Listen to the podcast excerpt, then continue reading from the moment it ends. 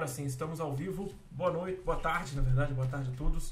Deixa eu ajustar minha câmera, tem muito tempo que eu não faço live. E ainda mais aqui nesse ambiente novo, né?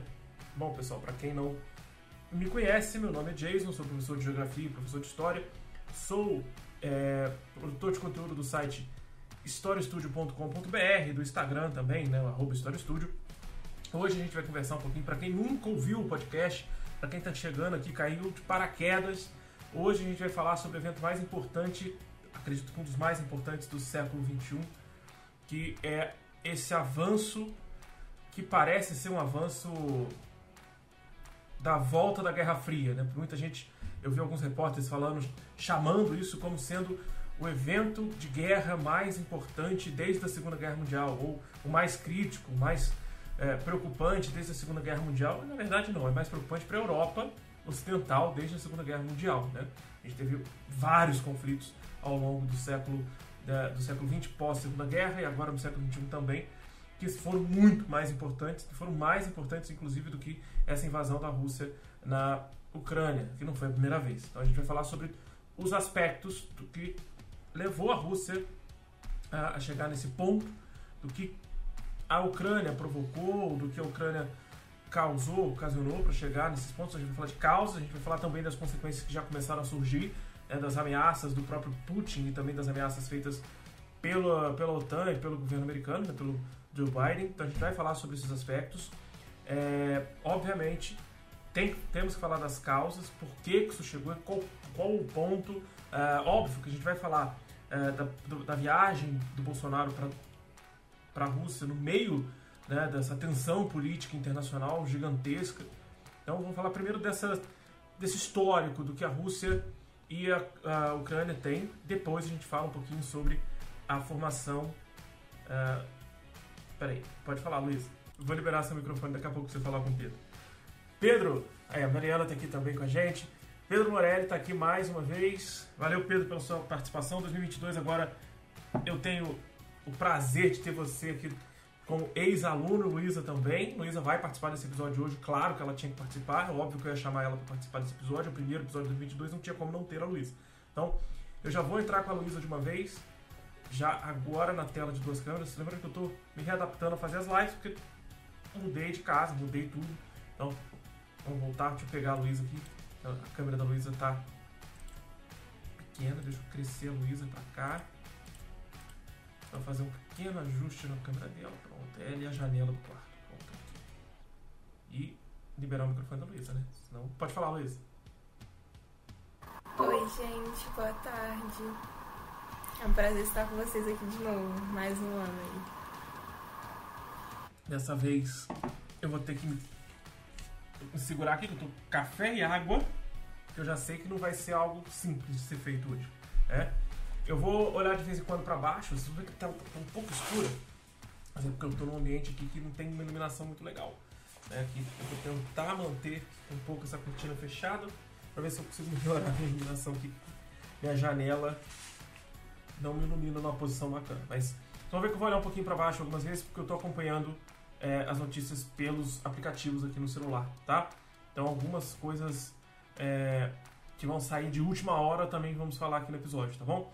Então para quem está escutando o podcast, pode ser que a gente pare um pouquinho de falar, é, porque eu estou lendo algumas notícias, tá? Por exemplo, agora acabou de sair a notícia no UOL Notícias pelo Instagram, que o Putin afirma que a única alternativa da Rússia era invadir a Ucrânia.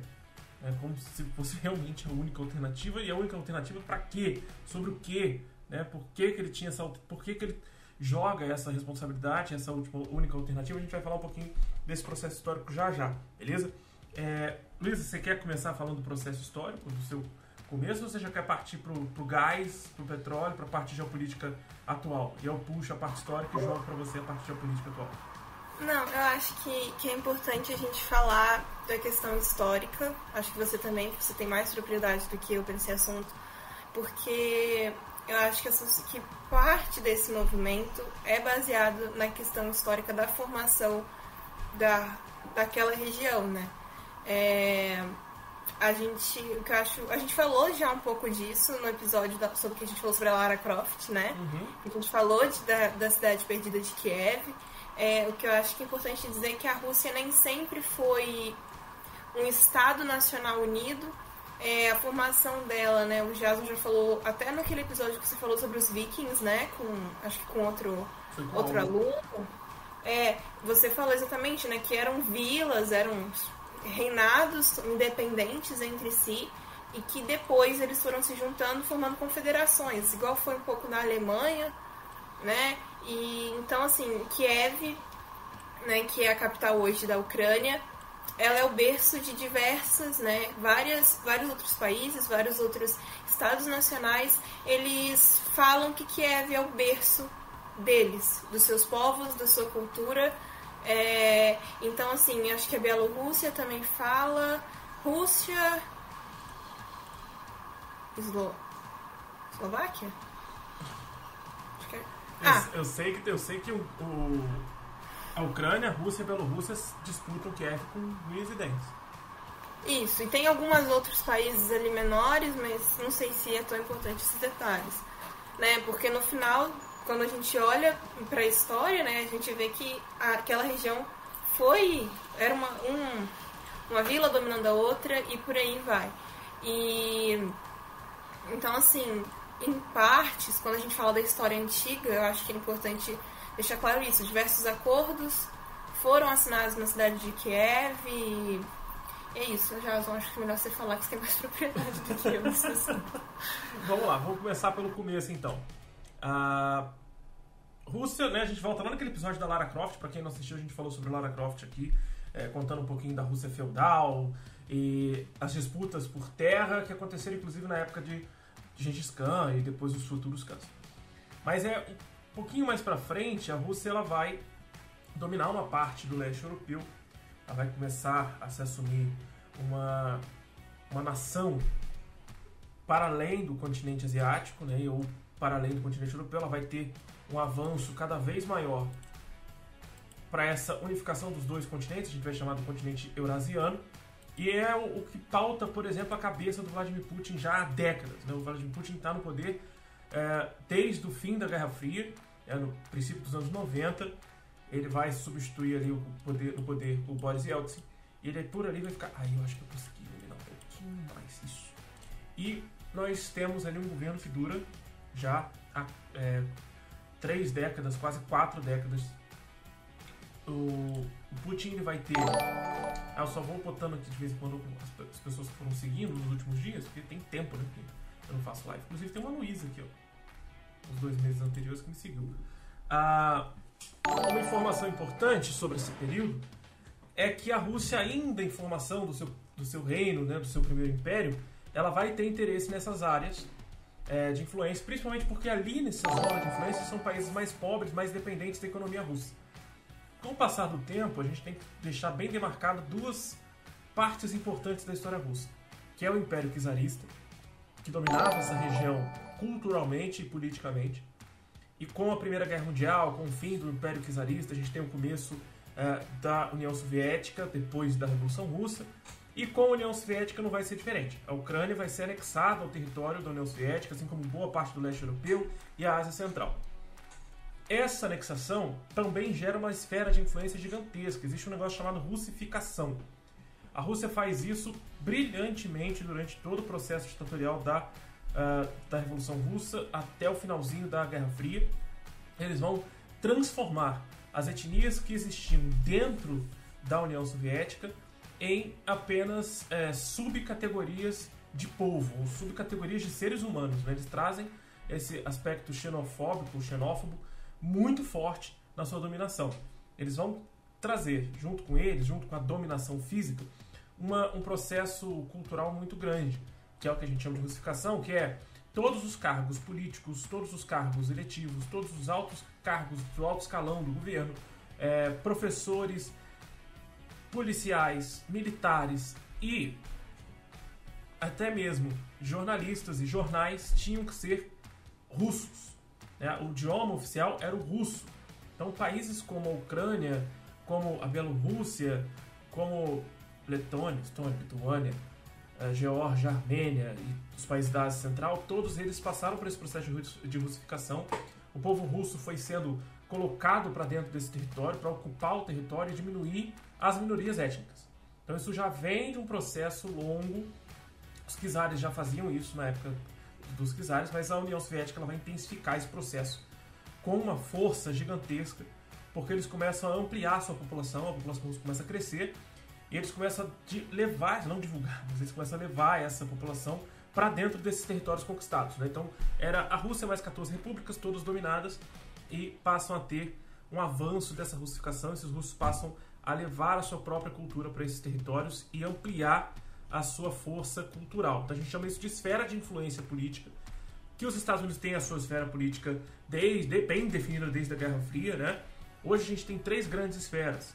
Alguns podem considerar quatro esferas, mas a gente tem uma esfera dominada pelos Estados Unidos, que principalmente é a América, a gente tem uma grande esfera dominada pela Europa, que a gente vai pegar a Ásia, a, a parte da Ásia, a parte da África.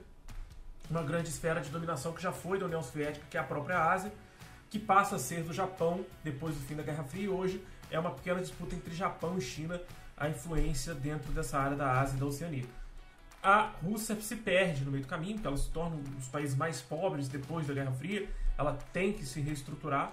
É o Putin, é o Putin passa a ser o queridinho do povo, por ser um ex-agente da KGB, eu vou até abrir minha cola aqui, porque ele foi um agente da KGB importantíssimo, com um poder militar na mão gigantesco, porque tinha confiança do Kremlin, que é o, o praticamente o Ministério do Exército, o Ministério Militar da Rússia. Então eles têm essa força. Peraí, que eu não perdi a luz, perdi um pedaço da luz. Peraí, que eu vou voltar a luz pro lugar. Pronto. E essa estrutura militar eles fizeram, para que o, o Pedro ele comentou aqui, eles fizeram isso com os tártaros, se não estão, se não estou enganado. Fizeram isso com todas as etnias ali da, daquela região do leste europeu, tá? Então o que vai acontecer? O Vladimir Putin, ele assume, na verdade, em 1999, né? início dos anos 99, tá? Final. E a partir dali ele vai governar com a pauta em mente de transformar a Rússia em grande de novo, né? Mesmo mais ou menos a mesma, o mesmo discurso do Trump na, na, sua candidatura, que ele acabou ganhando a presidência nos Estados Unidos. Né? É transformar a Rússia em um país grande de novo. Através do quê? Através da importância do Império Czarista, que foi é, resistente, né? o Império Czarista cai depois de séculos, e através da força política internacional militar que tinha a superpotência União Soviética. Então ele tem esses saudosismos da União Soviética, mas ao mesmo tempo ele tem um lado é, direitista muito forte. Né? Então ele acaba se associando a figuras é, e a relações políticas ligadas à, à direita e à extrema-direita. Claro que ele tem o seu próprio guru, não podia ser diferente de todos os caras de extrema-direita na atualidade. Né? A gente tinha Olavo de Carvalho para o Bolsonaro, a mesma coisa vale para o Alexander Dugin, que é uma figura que a gente vai falar um pouquinho mais para frente, deixa eu falar dele depois que a gente entrar na parte geopolítica atual, que é um analista político aliado do Putin e um cara que ele não é saudou, mas ele lamentou a morte do, uh, do Olavo de Carvalho, né, porque ele considerava também uma pessoa, uma figura importante para esse ultradireitismo. É que, vamos lembrar, que é ligado a governos é, ditatoriais, governos antidemocráticos, e não é à toa que o Putin está no governo desde 1999, tratando seus adversários políticos a ferro e fogo, matando e perseguindo muitos dos seus adversários. A gente tem algumas figuras que foram mortas, é, figuras que foram extremamente é, perseguidas, alguns casos descobertos, outros casos escondidos, né, não deixa isso transparecer. Mas por incrível que pareça, o povo russo, em sua maioria, ainda gosta do Putin ainda valoriza o Putin porque ele fez milagres na economia russa. Ele transformou a Rússia em uma boa, não superpotência, mas uma boa potência, uma potência grande que pode se relacionar com o G7. Né? Tanto que a gente teve a entrada da Rússia no G8, depois a retirada dela do G8 e daí para frente a gente vai entender por que, que a Rússia cresceu economicamente. Que a gente vai falar de petróleo e gás, que é o principal papel da Rússia dentro dessa crise toda. E depois a gente volta a falar um pouquinho da Ucrânia para entender o papel da Ucrânia nessa situação Vamos falar um pouquinho também, já que eu falei de extrema-direita, a gente tem que falar do fascismo presente na Ucrânia, que o Putin, em um certo ponto do seu discurso hoje pela manhã, não deixou de ter razão. Né? A gente tem um, um processo fascista, neonazista dentro da Ucrânia que é preocupante, mas não no nível para criar uma guerra do tamanho que o Putin tentou criar hoje. É porque o partido neonazista na Ucrânia é minúsculo, perto do que é a importância que foi dada para essa guerra. Mas eu vou passar para a Luísa, para a Luísa falar da questão geopolítica atual, para depois a gente voltar e falar um pouquinho da questão da Ucrânia. Pode falar, Luísa. É, o que eu, inclusive hoje, né, conversando com alguns colegas, um colega falou uma coisa assim que, que me me assim me contemplou muito né porque ele falou assim que não que a mídia né acho que não só a mídia como a própria OTAN né o próprio Ocidente por assim dizer né ele tá pintando a Ucrânia de inocente e a verdade verdadeira é que nessa guerra não existe certo e errado quando a gente olha na questão geopolítica. O que a gente tem que saber é, para todo, todo fato histórico que acontece, puxar essa aula que o Jazz uma vez deu, existe um contexto que tem que ser levado em conta. E o grande contexto é, o presidente atual da Ucrânia, ele era uma pessoa extremamente movida ele era uma pessoa muito emocionada. Tipo, ele era muito emocionado e ele pregava porque pregava que a Ucrânia deveria ser independente e que a Ucrânia tinha que ser independente da Rússia. E ele chutou o balde. Tipo, a campanha dele, se vocês procurarem vídeos, é ridícula. É, ele é tão louco quanto Putin em alguns sentidos e, e isso tem que ser levado em consideração. É, o que a gente também não pode deixar de lado é a gente não pode achar que a OTAN não é perigosa a OTAN, na minha opinião, ela foi. Ela se achou demais tentando chegar muito perto da Rússia. A gente sabe que a, a, a, a rixa entre OTAN e Rússia é muito antiga. O Putin até hoje não tolera muito a OTAN. É, no caso que a gente que vocês entendam que a OTAN não é os países todos, mas principalmente Estados Unidos. Mas por quê?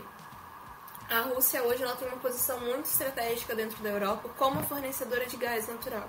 O gás hoje é uma das principais fontes de energia da Europa.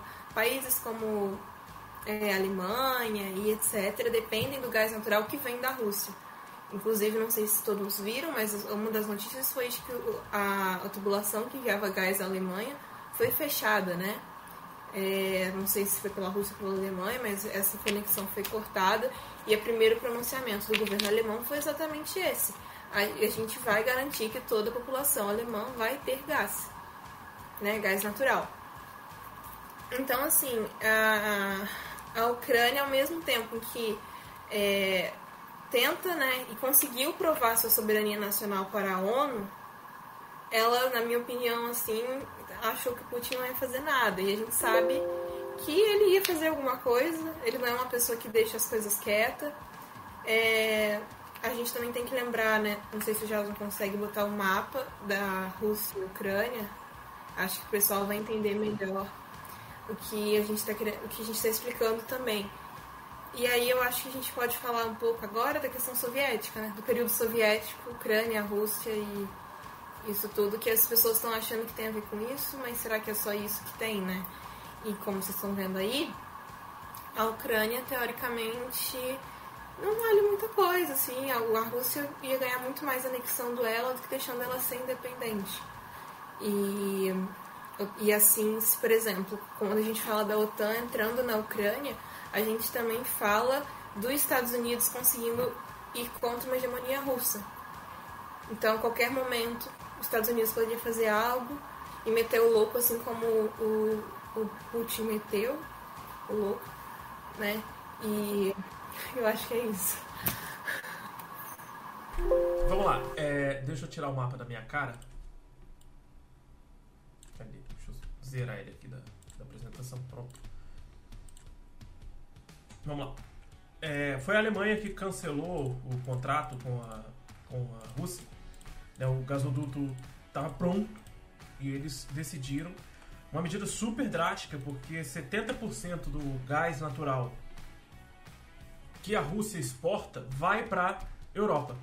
Desses 70%, né, 40%, desses 70%, não, 70%, 40% vão para a União Europeia. Então, 40% do gás que a União Europeia 40% do gás exportado pela Rússia vai para a União Europeia. Então a União Europeia depende muito desse gás russo. Eles usam gás natural como combustível para a indústria e para os carros. Né? Então a gente usa aqui também o GNV. Eles usam também para aquecer as casas. Os Estados Unidos ele achou uma forma de burlar um pouco esse gás natural, esse gás que é o resto praticamente do petróleo, que é o gás xisto, que também é extremamente perigoso para o meio ambiente. A Luísa, que é ativista ambiental, sabe mais do que eu sobre isso. O gás xisto ele é extremamente perigoso porque a gente não sabe ainda técnicas seguras de exploração dele, é, mas ele é mais efetivo do que o gás natural. Ele tem uma abundância gigantesca, porque ele foi descoberto há poucos anos, né, e, e, os Estados Unidos têm uma abundância desse gás xisto, então ele não precisa tanto da exploração do gás natural ou do petróleo a longo prazo como combustível. E é uma alternativa para os Estados Unidos também crescer dentro da Europa. O que incomoda muito Putin, por exemplo, dentro da questão da OTAN, é como os Estados Unidos têm um poder de decisão forte dentro da Europa, né, que, é um, que era um espaço exclusivo dos europeus durante milhares de anos, né, desde as primeiras civilizações europeias até, até mesmo o fim da Segunda Guerra Mundial. Né, os Estados Unidos não tinham um papel importante no mundo até a Primeira Guerra. Depois da Primeira Guerra, ele também não tinha um papel importante na Europa de decisão de nada. Né? É, depois da, da, Segunda Guerra, sim, os Estados Unidos passam a ser uma grande é, influência dentro da Europa e isso incomoda muitos, principalmente os tradicionais europeus, os países mais é, preocupados em manter essa europeização, esse centro global na Europa, esse eurocentrismo. A Luísa pediu para mostrar o mapa para vocês, para quem está só ouvindo. Eu ainda vou, nesse final de semana ainda, vou esperar passar alguns acontecimentos para deixar mais atualizado o material para vocês. Vou deixar também na descrição do podcast e aqui da live eu volto depois para colocar a descrição do PDF e do link, tá? Com todas as imagens que a gente vai mostrar aqui também para quem está só ouvindo. Depois pode acessar o PDF com questões dedicadas a, essas, a esses problemas, principalmente a questão que a gente vai falar da crise que aconteceu em 2014, quando a Rússia já havia invadido a Ucrânia. Como eu falei, não foi a primeira vez que a Rússia aprontou dessas na era Putin. É, eu tenho outros mapas, outras informações que a gente vai passar ao longo do podcast, tá? Só estava separando eles aqui enquanto a Luísa apresentava. E lembrando, gás natural e petróleo, eles são fundamentais hoje para a indústria. Isso faz com que a Rússia tenha um controle, um domínio forte sobre duas matérias-primas fundamentais de energia dentro da Europa.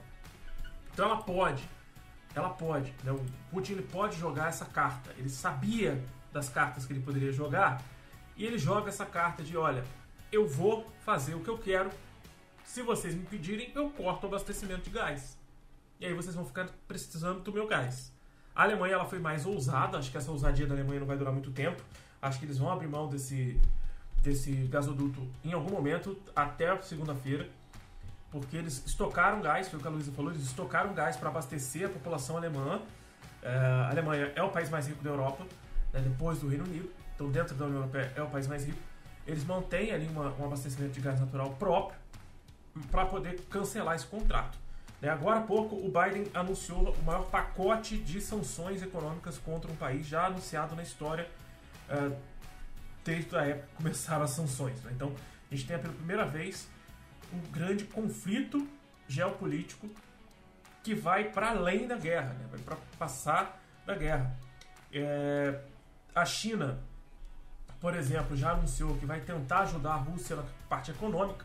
Não, eu vou fazer uma pequeno parênteses aqui para a gente lembrar de uma cena atual que aconteceu há três semanas atrás, não tem nem um mês atrás, que é a cena, agora eu vou jogar em cima do Luiz aqui, a cena dos do encontro do comando chinês, né, do presidente da China, a gente vai chamar de presidente da China para facilitar, né, que é o Xi, o Xi Jinping, com o Vladimir Putin. Os dois se encontram na abertura dos Jogos de Inverno lá em Pequim, para também mostrar a aliança entre China e Rússia, para mostrar esse poder de influência que a Rússia conseguiu e se aliar à China faz parte do papel, da ideia daquele cara que vai ser o guru do Putin, que é o Alexander Alexander Dugin, né, que seria o, o, o grande filósofo russo por trás das ideias megalomaníacas do Putin.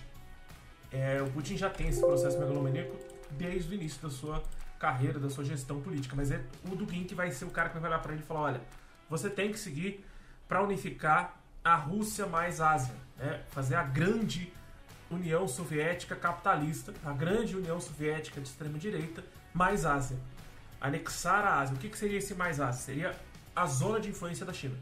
Então todo o poder de influência da China, toda a zona de influência da China ser próxima e anexada ao poder de influência da Rússia para que seja é, a maior potência, o maior conglomerado de potência do mundo. E aí a gente tem que pensar nessas visitas, nessa loucura de visita, para lembrar, por exemplo, Putin sai da Rússia e vai até a China para mostrar sua força, sua aliança com a segunda maior potência econômica do mundo, que tem o maior exército do planeta. Né? Ele faz isso, ele sai do seu próprio castelo para mostrar isso. Né? Poucas fotos que o Putin tem de terno, né? porque a maioria das fotos dele é sem camisa para mostrar que ele é um homem saudável, forte, que luta, que, que consegue lutar pelo seu povo, que é temido, né? que é um ex-soldado, essas coisas todas bem do marketing pessoal do, do Putin de qualquer outro ditador que existe por aí. E antes que questionem, sim, o Putin é ditador. Mas a, a disputa pela, na Ucrânia envolve a questão neonazista, também de extrema-direita, a gente vai falar disso, mas a, a grande questão aqui é a movimentação da Rússia é tão interessante que quando ele vai se reunir com o Macron, quando o Macron vai, semana passada, se reunir com ele para tentar negociar um processo de não intervenção na Ucrânia, tentar conversar com ele, a gente tem essa imagem em destaque, que é uma imagem muito emblemática da distância gigantesca entre o Macron e o Putin, né? E aliás, sem um tradutor no meio do caminho. Aqui eu não sei se eles estavam falando russo ou francês, não faço a menor ideia. Mas aqui nessa conversa a gente tem essa foto que mostra a distância entre o Putin e o Macron, que é uma distância política, é uma distância simbólica muito forte. Em compensação, a gente tem uh, o Putin saindo para poder encontrar o presidente chinês e também em compensação a gente tem o Bolsonaro sentando ao lado do Putin, dando risada, conversando, como se fossem melhores amigos. Né? E depois, hoje ainda, é, o presidente do Paquistão indo até uh, a Rússia no meio da guerra para poder conversar e negociar gás natural. Né? Então, um outro detalhe, que no meio dessa guerra, no meio, em meio a essa confusão toda, assim que começaram os ataques, o valor do petróleo, do barril de petróleo global, começou a subir. Hoje passa a mais de 100 dólares. Né? É, depois de sete anos, ultrapassou a marca dos 100 dólares. Isso quer dizer o seguinte: mesmo que com a guerra o dólar acabou sendo desvalorizado no Brasil, perdeu um pouco do seu valor, então o dólar ele caiu um pouco nos últimos dias aí por causa da tensão da guerra. Mesmo caindo um pouco, o valor do barril de petróleo subiu para mais de 100 dólares, então não mudou muita coisa para gente na compra de barril de petróleo ou na venda de barril de petróleo. Quer dizer que o combustível no Brasil vai continuar a mesma porcaria, vai continuar sendo caro do mesmo jeito, não mudou nada mesmo com o dólar caindo, o valor do barril subiu. Então não adiantou muita coisa pra gente. Tá? Então tem essa relação direta com o comércio e com as relações comerciais envolvendo petróleo e gás natural entre a Rússia e a Europa. Então a gente já tem esse cenário montado, que é um desejo da Rússia de voltar a ter uma influência política importante, desejo da Rússia de voltar a ser uma outra, uma superpotência, que acho que é impossível ela se tornar uma superpotência novamente, é, mesmo com o poderio militar que ela tem, as, as, os acordos políticos, de, de, de, é, democráticos e diplomáticos espalhados pelo globo não permitem mais que ela seja aquela monstruosidade que foi a União Soviética. É, até os Estados Unidos perdeu o seu poder militar e político ao longo do tempo. A gente viu esse, o fiasco que foi a, o Afeganistão no ano passado, né? É, e agora a gente tem algumas informações sobre a Ucrânia para a gente fazer esse comparativo. A Luísa falou do, da figura né, o, o, a figura que é o presidente da, da Ucrânia, né, por enquanto ainda é presidente da Ucrânia, vou botar a imagem dele aqui de novo. Ele, essa figura aqui é um ator de comédia, né, só para relembrar a figurinha que é. Ele é um ator de comédia que tinha um programa, que é o programa mais assistido na Ucrânia, que era o programa mais assistido da Ucrânia, que era dedicado a criticar os políticos. É como se o Fábio Porchat ou Marcela Diné é, fosse eleito presidente da República. E a história do, do, do, programa dele era um político, um comediante, um ator que se torna político, se torna presidente da noite pro dia e não sabe muito bem o que fazer. E aí ele imitava e, e tirava sarro, fazia sátira dos políticos da Ucrânia. quando ele saiu candidato a presidente, ele criou o próprio partido com o nome do programa. O povo votou nele, mais de 70% da população votou nele em protesto contra o governo ucraniano da época, que era um governo muito aliado ao governo da Rússia. E a gente tem que puxar a crise de 2014 rapidamente para poder lembrar é, o que, que, foi essa crise, mas deixa eu terminar a historinha do nosso, do nosso querido e maravilhoso pobre coitado, tadinho. Está sendo pintado, como a Luísa falou, como um pobre coitado que está sendo atacado pela Rússia, que na verdade a gente sabe que não é. Né? É isso que eu quero mostrar para você, que ninguém da imprensa está lembrando desse detalhe, né? que ele não é um pobre coitado. Ele, assim que assume o governo, com a promessa de ser diferente, olha bem a trajetória desse cara. Ele fala que vai assumir o governo porque ele vai ser diferente, ele não tem envolvimento com a política, ele não é um cara político, ele é uma pessoa muito popular, porque ele fala mesmo, ele fala o que vem na cabeça. Ele gosta dos Estados Unidos e defende uma aliança com o Ocidente mais forte. Ele é de direita.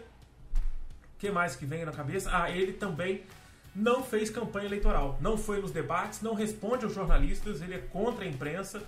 E o mais legal, ele utilizou a internet, principalmente o Facebook, para fazer campanha.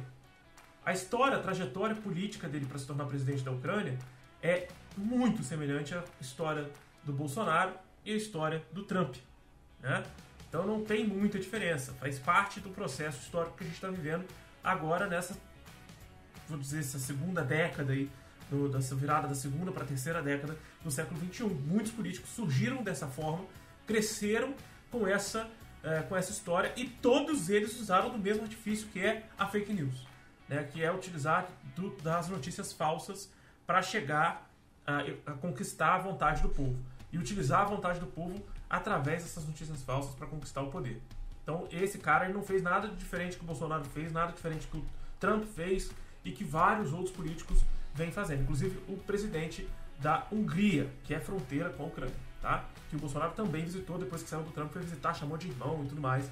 É, a Hungria falou que não vai se meter no rolo, não quer se envolver com isso. Ele também é de extrema direita, Tá? Quando eu falo de extrema-direita, ele está mais pautado para o fascismo do que, uh, de fato, para o processo democrático. Tá?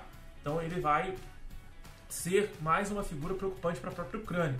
A Ucrânia começa a flertar com essa extrema-direita e depois começa a se arrepender desse flerte. Né?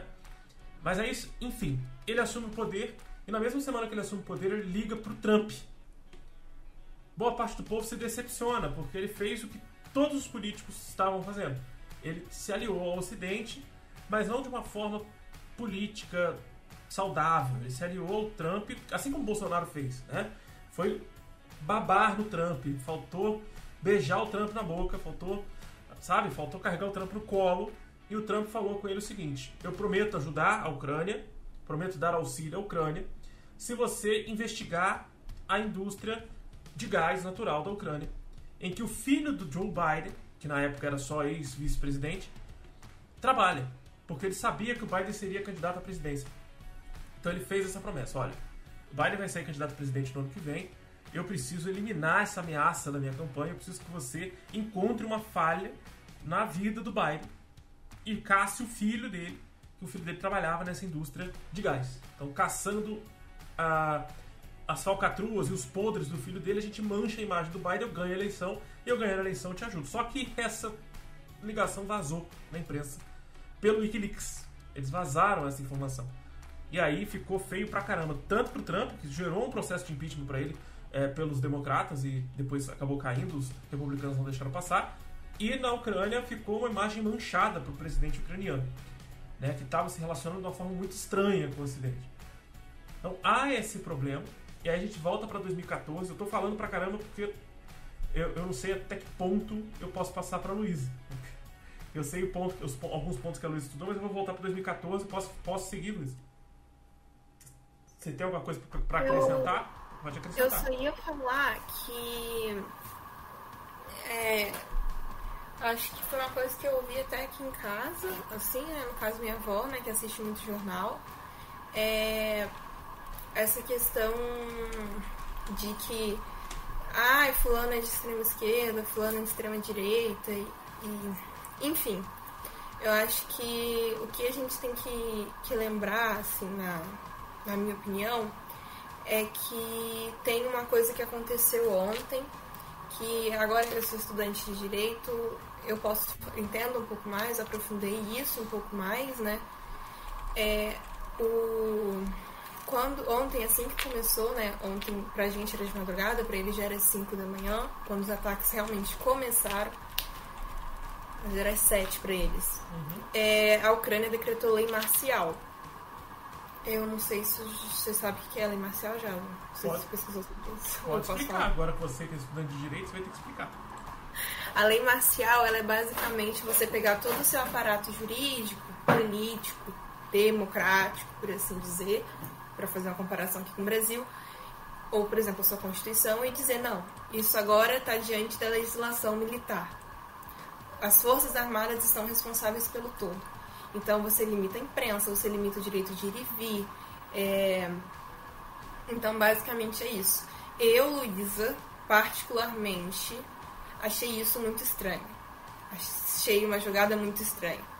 Mas considerando quem é o presidente, o que você apresentou, é um, um comportamento muito óbvio, considerando que é um cara de extrema direita. Então, ele não é um cara que combate né, o, autoritarismo do, do Putin. Ele não é um cara que vai zelar pela liberdade, como é pintado hoje pelas mídias oficiais, pelas mídias que infelizmente a gente sabe são só mais uma arma, uma, um meio né, de espalhar informações vindas do próprio imperialismo europeu que ainda existe, né? Então, é, acho que era isso assim, que eu tinha para acrescentar. É, eu acho que a gente pode falar um pouco de 2014 e depois eu falo de gás e enfim. Beleza, vamos lá. Que faz uma, uma coisa bem histórica, mas uhum. no tempo. Em 2014, é, não sei se vocês conhecem o site, o site que é um site para aprender idiomas. E eu, toda vez que eu vou falar da, da invasão da Crimeia em 2014, em toda aula minha que eu falo da invasão da Crimeia, eu conto esse caso. Então quem já foi meu aluno já ouviu essa história. Eu conheci uma menina pelo, pelo Bussu, né? Você conhece pessoas do país é, que você está querendo aprender o idioma. No caso, ela queria aprender inglês básico e eu estava ensinando inglês básico. E ela queria aprender português, né? como brasileiro, eu poderia ensinar um pouco de português para ela. E ela era russa, o nome dela era Zalina Tsaraeva. Esses dias eu achei as conversas, não pelo Bussu, achei as conversas porque o Bussu disparava e-mail quando vinha uma mensagem no chat. E eu fui procurar o meu e-mail lá de 2013 para 2014, a gente conversando.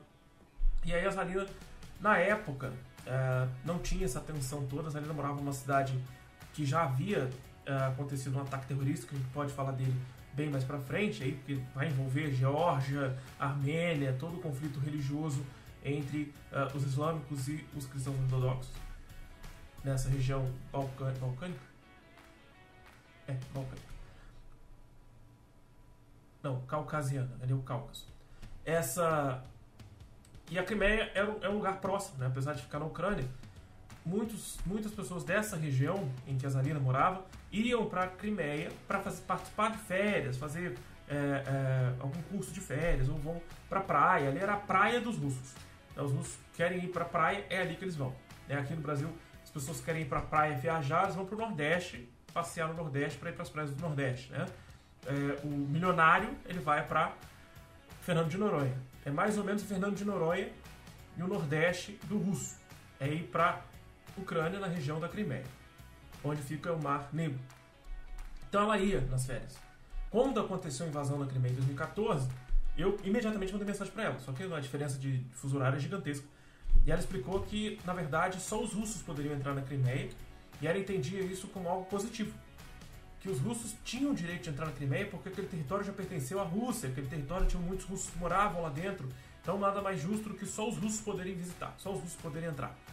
Que ninguém da Ucrânia tinha mais o direito de, de entrar na Crimeia.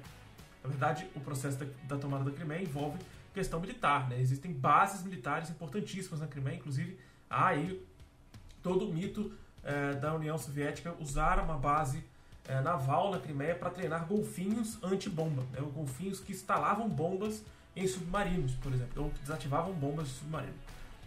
É, esse mito nunca foi confirmado, obviamente. Né?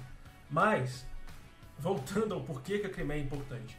Porque nessa região da Ucrânia, nessa região leste da Ucrânia, nós temos uma grande população russa por causa daquela russificação que eu falei no início do episódio. Então existem muitos russos por ali, existem muitas pessoas falantes da língua russa e que são mais próximas ao governo russo, que gostam da Rússia, que gostam do Putin, também porque sofrem um processo de lavagem cerebral gigantesco. Mas eles não concordam com a separação da Ucrânia do território russo, eles querem uma anexação.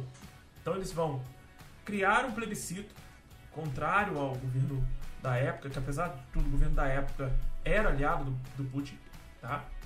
O governo aliado Putin vai ser derrubado pelos manifestantes ucranianos. É, essa derrubada vai ter uma semente nazista, tá? Então, um grupo que vai ajudar a derrubar o governo da Ucrânia. Naquela época, em 2014, o governo era aliado, vou deixar bem claro, tá? O governo de 2014 na Ucrânia era aliado do, do Putin. Essa aliança não agradava uma boa parte da Ucrânia. O leste da Ucrânia era a favor dessa aliança porque a maioria é russa, etnia russa, fala russo, é a favor da anexação com a Rússia. Só que a maioria não era. Então eles vão criar uma revolução em 2014, derrubar o governo, colocar um novo presidente. Esse novo presidente ele é mais aliado ao Ocidente ou à ocidentalização da Ucrânia. Isso não vai agradar a galera do leste e continua não agradando. Lembra das duas repúblicas que foram consideradas livres pelo Putin ontem, né? Foi a partir disso que a guerra teve uma autorização na cabeça do Putin para acontecer. Mas todos esses caras, eles são ligados ao governo do Putin, à Rússia, ou a esse processo de russificação. Então lá em 2014 isso já vinha acontecendo. Quando esse novo governo assume, essa dentro dos grupos revoltosos que derrubam o governo aliado ao Putin, surge a semente de um partido nazista, de um partido neonazista. Eles não se consideram neonazistas, apesar de toda a sua estrutura, toda a sua história, toda a sua formação e atitude ser voltada para a história do nazismo. Inclusive a utilização de, né, dos camisas pretas, dos camisas marrons, fazendo referência ao nazismo alemão e ao fascismo italiano. Então eles ainda existem. Tem uma força grande perto do leste europeu, perto do leste ucraniano, tá? É, foram eles que ajudaram a treinar. A gente vai mostrar essa imagem, a imagem de capa desse podcast, dessa live. Eles ajudaram a treinar uma boa parte da população para resistência. Né? Eles mostraram a imagem das pessoas com AK-47 de papelão, né, para ensinar a pegar o fuzil, como utilizar o fuzil, como uh, atacar, como correr, treinando crianças, mulheres, idosos, idosas principalmente, tá? a maioria da população é idosa. Então são mulheres idosas, foram treinadas e meninas, crianças para entrar no combate de resistência à dominação russa. Por um lado, eles estão defendendo a independência da Ucrânia, estão ajudando a manter a soberania da, da Ucrânia. Por outro lado, a intenção não é boazinha, não é bonitinha, né? não é tão florida como é pintada é, nos jornais e na, na, grande mídia, como a Luísa falou. Então nós temos esse cenário. A galera da Rússia que vivia na, na Crimeia, que é essa península dentro da Ucrânia, para dentro do Mar Negro, consegue se afastar do governo ucraniano e se aproximar e praticamente foi anexado. Por isso naquele mapa que eu mostrei aqui, a hora que a Luísa pediu um mapa, nós temos a Crimeia em destaque. Eu vou jogar o mapa aqui de novo dessa vez em cima da luz, para vocês verem de novo o mapa e terem uma noção. A Crimeia é esse ponto verde escuro, para alguns pode parecer preto, tá? A Rússia é em rosa e a gente tem ali a Ucrânia em verde, tá? É, para quem não está vendo, para quem está só ouvindo, lembra que tem um PDF, você pode também ir na live e assistir lá no YouTube, tá? Bom, essa imagem ela é importantíssima para a gente entender que a Crimeia ela vai ser um ponto de partida, um pontapé inicial para a Rússia aumentar o seu poder de influência. Esse aumento da sua influência traz um desconforto global gigantesco, porque os Estados Unidos e a União Europeia criam algumas sanções brandas, que a gente vai chamar de sanção é, maquiada ou sanção é, cosmética, que serve para nada, serve só para fingir que está ameaçando, para fingir que se importa com a Ucrânia, como eles fizeram hoje o dia inteiro. Eles fingiram que estavam se importando com a Ucrânia. Né? Como eu falei, abri a live falando disso. Né, uma repórter da Globo News. Ela estava em Washington, estava nevando, ela estava perto da Casa Branca, alguns outros repórteres próximos, e ela falou que essa é a maior guerra, a, o maior conflito bélico que o mundo já viu desde a Segunda Guerra Mundial. Poxa, não é, né?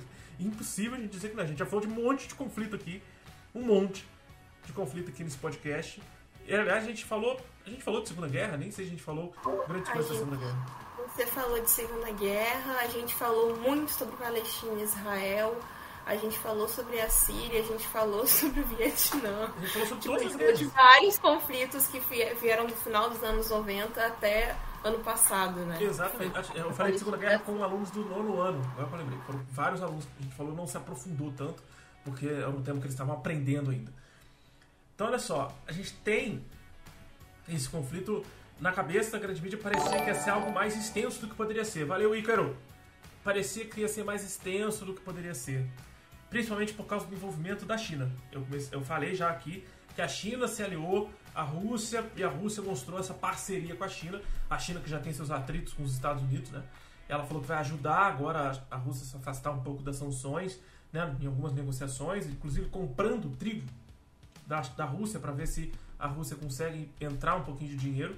Falando de valores de dinheiro, daqui a pouquinho a gente vai falar um pouquinho sobre valor, dinheiro, é, é, petróleo, gás. Mas falando só para abrir um pouquinho sobre esse tema, a, a Bolsa de Valores da Rússia foi a que mais teve queda hoje. Foi a que mais teve queda de investimentos. As pessoas tiraram muito dinheiro de lá. Né, O povo da própria Rússia ficou descontente com o que aconteceu hoje. O Pedro Morelli perguntou aqui no chat se a historinha que eu contei do presidente atual da, Ícaro Salgueiro Passo se inscreveu. Agora apareceu o Igor. O... Se a historinha que eu contei do presidente atual da Ucrânia aconteceu em 2014, não, aconteceu em 2019, tá? A historinha dele é de 2019. Lembra o Trump era presidente dos Estados Unidos, então foi nesse período agora recente, tá? Em 2014, então, tudo ficou meio que resolvido, mas não tão resolvido. A Crimeia passou a ser parte da influência da Rússia, mas deixou de pertencer à Ucrânia, mas ainda assim tem um certo incômodo. Porque da noite pro dia o exército russo entrou na Crimeia e tomou a Crimeia à força e o governo da Ucrânia meio que teve que abrir mão, não teve muito o que fazer. Tá? Então, de lá pra cá, a Rússia ainda tentou investir em alguns pontos, como por exemplo, se envolveu na guerra da Síria, né? se envolveu defendendo o governo sírio e não defendendo o povo, é como sempre, vai acabar defendendo as grandes ditaduras. Né? E agora, a grande preocupação, preocupação por exemplo, é, de órgãos humanitários, né? isso inclui os Médicos Sem Fronteiras, inclui a Organização Mundial da Saúde, não era a questão da guerra em si aonde ela poderia levar, mas sim o que vai acontecer com essas pessoas, porque na semana passada, é, no meio dessas tensões todas que foram construídas de duas semanas para cá, da Rússia colocar, posicionar suas tropas na fronteira com a, Ucrânia, depois afastar da sua fronteira para poder fazer um treinamento, quando o Bolsonaro teve por lá, teve aquela fake news gigantesca que o Bolsonaro foi para poder acabar com a guerra, levar a paz, né? E obviamente que o Putin jamais ia ouvir o Bolsonaro, né? Jamais, até porque ele não entende português. O Bolsonaro, nem o Bolsonaro entende, então fica difícil a gente levar isso em consideração. E óbvio que essa movimentação foi uma movimentação que hoje a gente sabe por que, que a Rússia recuou. E a Rússia foi levar tropas para dentro da Bielorrússia. E é uma, da parte, uma das partes das consequências, né?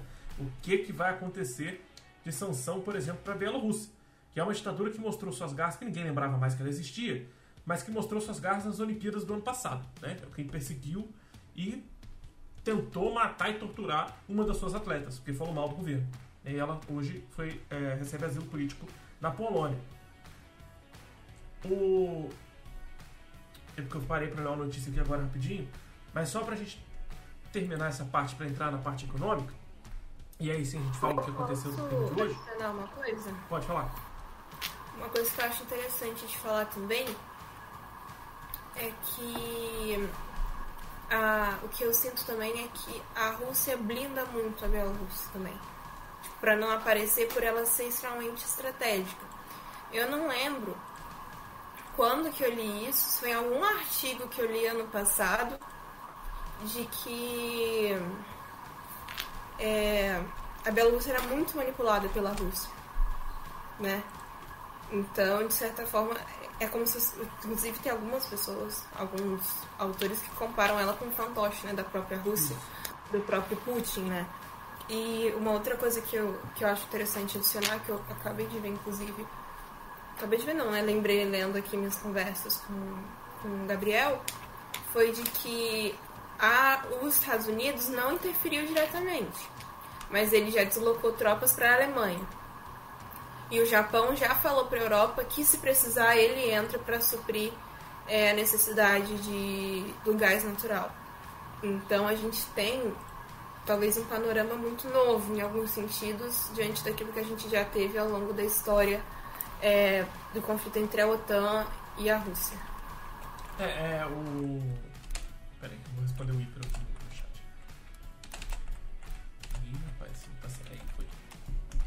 Olha só, é exatamente isso aí. Esse processo. Eu vou mostrar o mapa, achei o mapa que eu queria, que é o mapa das pipelines, que são, que são os mapas de gás natural. E. Ah tá, achei. Tá aqui. Ô, Jason, eu também mandei no WhatsApp um mapa da expansão da OTAN. Tipo, acho que é interessante depois você mostrar. Tá lá no WhatsApp a imagem. Você mandou pra mim? Tá no WhatsApp. Deixa eu abrir o WhatsApp já pegar. Eu, vou passar pra vocês a imagem. Deixa eu jogar aí. Vai ficar por cima mesmo, só pra vocês terem uma noção, tá? Essa é a imagem das linhas ah, de gasodutos né, e oleodutos da Rússia. Quase todos eles acabam passando pela Ucrânia. É, Então, o medo, por exemplo, o medo grande da Rússia é, não é neonazismo, não é nada disso. A- o grande medo da Rússia é a aliança que a Ucrânia estava fazendo com a OTAN. E aí a gente vai pegar o mapinha da OTAN que a Luísa acabou de passar. Por quê? Porque se a Rússia, a Ucrânia se alia à OTAN, ele passa, ela passa a fazer parte de um processo é, de defesa da OTAN. A OTAN pode entrar e defender a Ucrânia. É, que é uma das consequências da guerra hoje. A Ucrânia não movimentou tropas para dentro. Não, a Ucrânia não, desculpa, gente. A OTAN não movimentou tropas para dentro da Ucrânia. Os Estados Unidos não movimentou tropas para dentro da Ucrânia. Eles fizeram várias reuniões, fizeram reuniões de emergência, vários, várias ameaças, e no final eles decidiram o seguinte: deixa a Ucrânia para lá. Deixa a Ucrânia acabar. Deixa a Rússia fazer o que quiser na Ucrânia. Sabe por quê? Porque ela não pertence à OTAN, ela tem, paira sobre ela essa suspeita gigantesca de apoiar partidos e grupos neonazistas e fascistas. Então não vamos apoiar a Ucrânia. Não vamos dar esse apoio tão grande. Vamos criar sanções para que a Rússia não se sinta poderosa e para que elas percebam que a gente está aqui prestando atenção, que a gente está aqui é, dominando ainda, que a gente não vai deixar ela fazer o que ela bem quiser. E não temos muito o que fazer pela Ucrânia. Até porque até decidir tudo que poderia fazer para defender a Ucrânia, a Ucrânia já tinha acabado, né? A guerra praticamente acabou já. Né? A, a Ucrânia não tem mais o que fazer. E o povo da Ucrânia está totalmente vendido a essas tensões políticas absurdas. Sempre o povo acaba se estrepando, no final o povo sempre acaba se ferrando. Mas eu vou mostrar um mapinha já da, da influência da OTAN para a gente entender. Na, nesses gasodutos e oleodutos, como a maioria passa pela Ucrânia, se a Ucrânia passa a ser parte da OTAN, a Rússia jamais poderia tentar tomar território. Porque se ela tenta tomar território, a OTAN inteira vira contra ela. E a gente aí sim teria a Terceira Guerra Mundial. Aí com certeza a gente poderia dizer que um passo bem largo seria dado para a Terceira Guerra. Com a falta de influência pela OTAN, a OTAN não pode fazer nada. Então, assim, nem queria muito fazer muita coisa, né? Deu, deu para perceber hoje que os líderes mundiais não estão muito aí preocupados com a população da Ucrânia. Até porque eles votaram e lutaram ali e permitiram a criação de partidos nazistas, é, partidos fascistas. Então, vou mostrar uma mapinha que a Luísa mandou para mim, tá aqui para vocês, que é a zona de influência, expansão da OTAN desde 1997. É, os países em amarelo são os países que ingressaram depois. Né? Você vê que a Ucrânia é um dos maiores países, é o maior país do leste europeu, apesar de ser um dos países mais pobres da Europa, tá? Então a Ucrânia acaba não entrando, mas a gente percebe alguns países vizinhos, como a Romênia, a Hungria, a Eslováquia, peraí, me perdi, a República Tcheca e a Polônia, como grandes exemplos de aliados da OTAN que fazem fronteira com a Ucrânia. O exército americano e o exército da OTAN já se posicionou principalmente na Polônia, tá? É, a Hungria, como eu falei, é um país governado pela extrema-direita, apoiado pela Rússia, então não vai se envolver para ajudar ninguém. Se ela for se envolver, ela vai ajudar a Rússia. E o caso da Bielorrússia, eu vi hoje o Boris Kazoy, não sei quem lembra desse jornalista, que é um dos mais antigos que a gente tem no Brasil, né, que vale aí um disclaimer, uma curiosidade inútil. Boris Kazoy, que tem seus 80 anos, faz faculdade de veterinária. Vai essa informação inútil. Mas o, o Boris Kazoy, que hoje é jornalista pela CNN, já foi da Bandeirantes, ele deixou bem claro quando ele foi acordado pela jornalista que chamou ele, estava dormindo sentado na poltrona, ele acordou e disse o seguinte: a Bielorrússia ela é mais do que um fantoche da Rússia, ela é uma franquia da Rússia. Ela tem tudo que a Rússia de Putin tem, só que mais descarado, mais declarado. As pessoas apontam mais o dedo para a Bielorrússia do que para a Rússia por medo do exército russo. E a gente pode trocar essa imagem que está na tela. Eita, não, quero, não, não, não queria deletar, mas já deletei. Por outra imagem que é o comparativo do poderio militar da Rússia com a Ucrânia, que é ridículo né, a gente comparar, porque a Ucrânia, como eu falei, é um país, apesar de ser o maior do leste europeu, é um país que tem um, poder econômico minúsculo, né, não tem condições de combater, de lidar com as... Ah, tá, a imagem que eu peguei, infelizmente, é uma imagem que não é lida pelo programa da Light. Deixa eu buscar ela em outra posição que dá para poder mostrar para vocês. Aqui, pronto. Aí. Então a gente tem. Ah, tá aqui, ó. Deixa. É essa pasta que eu quero. Já tinha ela salva em outra pasta. Pronto. Agora vai pra lá. Agora todo mundo vai ver. Essa imagem é um levantamento feito pela BBC, tá? Pela BBC Internacional. A gente tem aqui. Vamos lá. Soldados na ativa. Na Ucrânia, 200 mil. Na Rússia, 900 mil. Soldados na reserva ucraniana, 900 mil. Na Rússia, 2 milhões. A população da Rússia é muito maior, um território muito maior. Aeronaves de ataque, 98 na Ucrânia, 1.511 na Rússia. Helicópteros de ataque, a gente viu que os helicópteros vieram pela Bielorrússia. A Bielorrússia vai sofrer, já está sofrendo sanções sobre isso, por permitir essa entrada dos helicópteros próximo a Kiev. Próximo a gente vai falar de Pripyat. É, são 34 helicópteros apenas na Ucrânia e 544 na Rússia. São 2.596 tanques na Ucrânia, 12 mil tanques na Rússia. E veículos blindados, são os veículos que fazem o transporte é, de pessoas, carga e até medicamentos. 12 mil na Ucrânia, 30 mil na Rússia. E artilharia, que é o armamento mais interessante para essa guerra, porque atinge longas distâncias e pode também proteger o espaço aéreo. 2 mil para a Ucrânia e 7.500 para a Rússia. Claro que a Rússia não vai empregar todo o seu poder militar contra a Ucrânia, isso é óbvio. Né? Vale lembrar também que a Rússia tem tecnologia nuclear, né?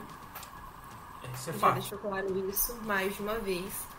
E que esse é, assim, acho que talvez o que está todo mundo torcendo para não acontecer, mesmo que é, a Ucrânia venha a ser dizimada é, pelas forças russas e seus aliados. É, mas é, utilização de uma bomba nuclear naquela região do globo causaria aí sim a terceira guerra mundial. Mas eu acho que a Rússia não tem esse, esse essa loucura toda não, porque ela, o interesse dela é tomar o território. Se ela jogar uma bomba nuclear, ela destrói o território que, que ela poderia utilizar muito bem para o seu processo econômico do, dos gasodutos e oleodutos. Acho que ela não faria ainda essa loucura. Não é momento tão desesperador para usar isso. Mas, por exemplo, o embaixador da Ucrânia na Inglaterra, ele falou que foi pego de surpresa pela guerra. Eu não consegui entender como que ele foi pego de surpresa se a guerra está sendo anunciada tem duas semanas. Essa movimentação toda, as ameaças do, do Putin contra os Estados Unidos, a ameaça da OTAN contra o Putin, a, a, aproximação das tropas dentro da fronteira da Ucrânia. Eu não entendi por que, que esse embaixador louco achou que era uma surpresa. Tanto que nós tivemos dois ataques na semana passada. Um, que foi um ataque a tropas russas a, a, na fronteira com a Ucrânia. Sabe aqueles postos de fronteira? Aqueles postos de fronteira na, exatamente na fronteira, né, obviamente. Um posto de fronteira foi bombardeado.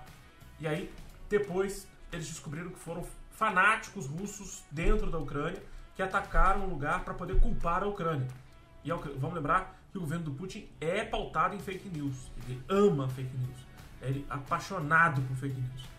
Ele sustenta seu governo em fake news. Inclusive, a notícia que está circulando na Rússia, a imprensa russa diz que a invasão não foi uma invasão. A Rússia entrou na Ucrânia para salvar o povo da Ucrânia. Entrou para salvar o povo da Ucrânia de um governo nazista.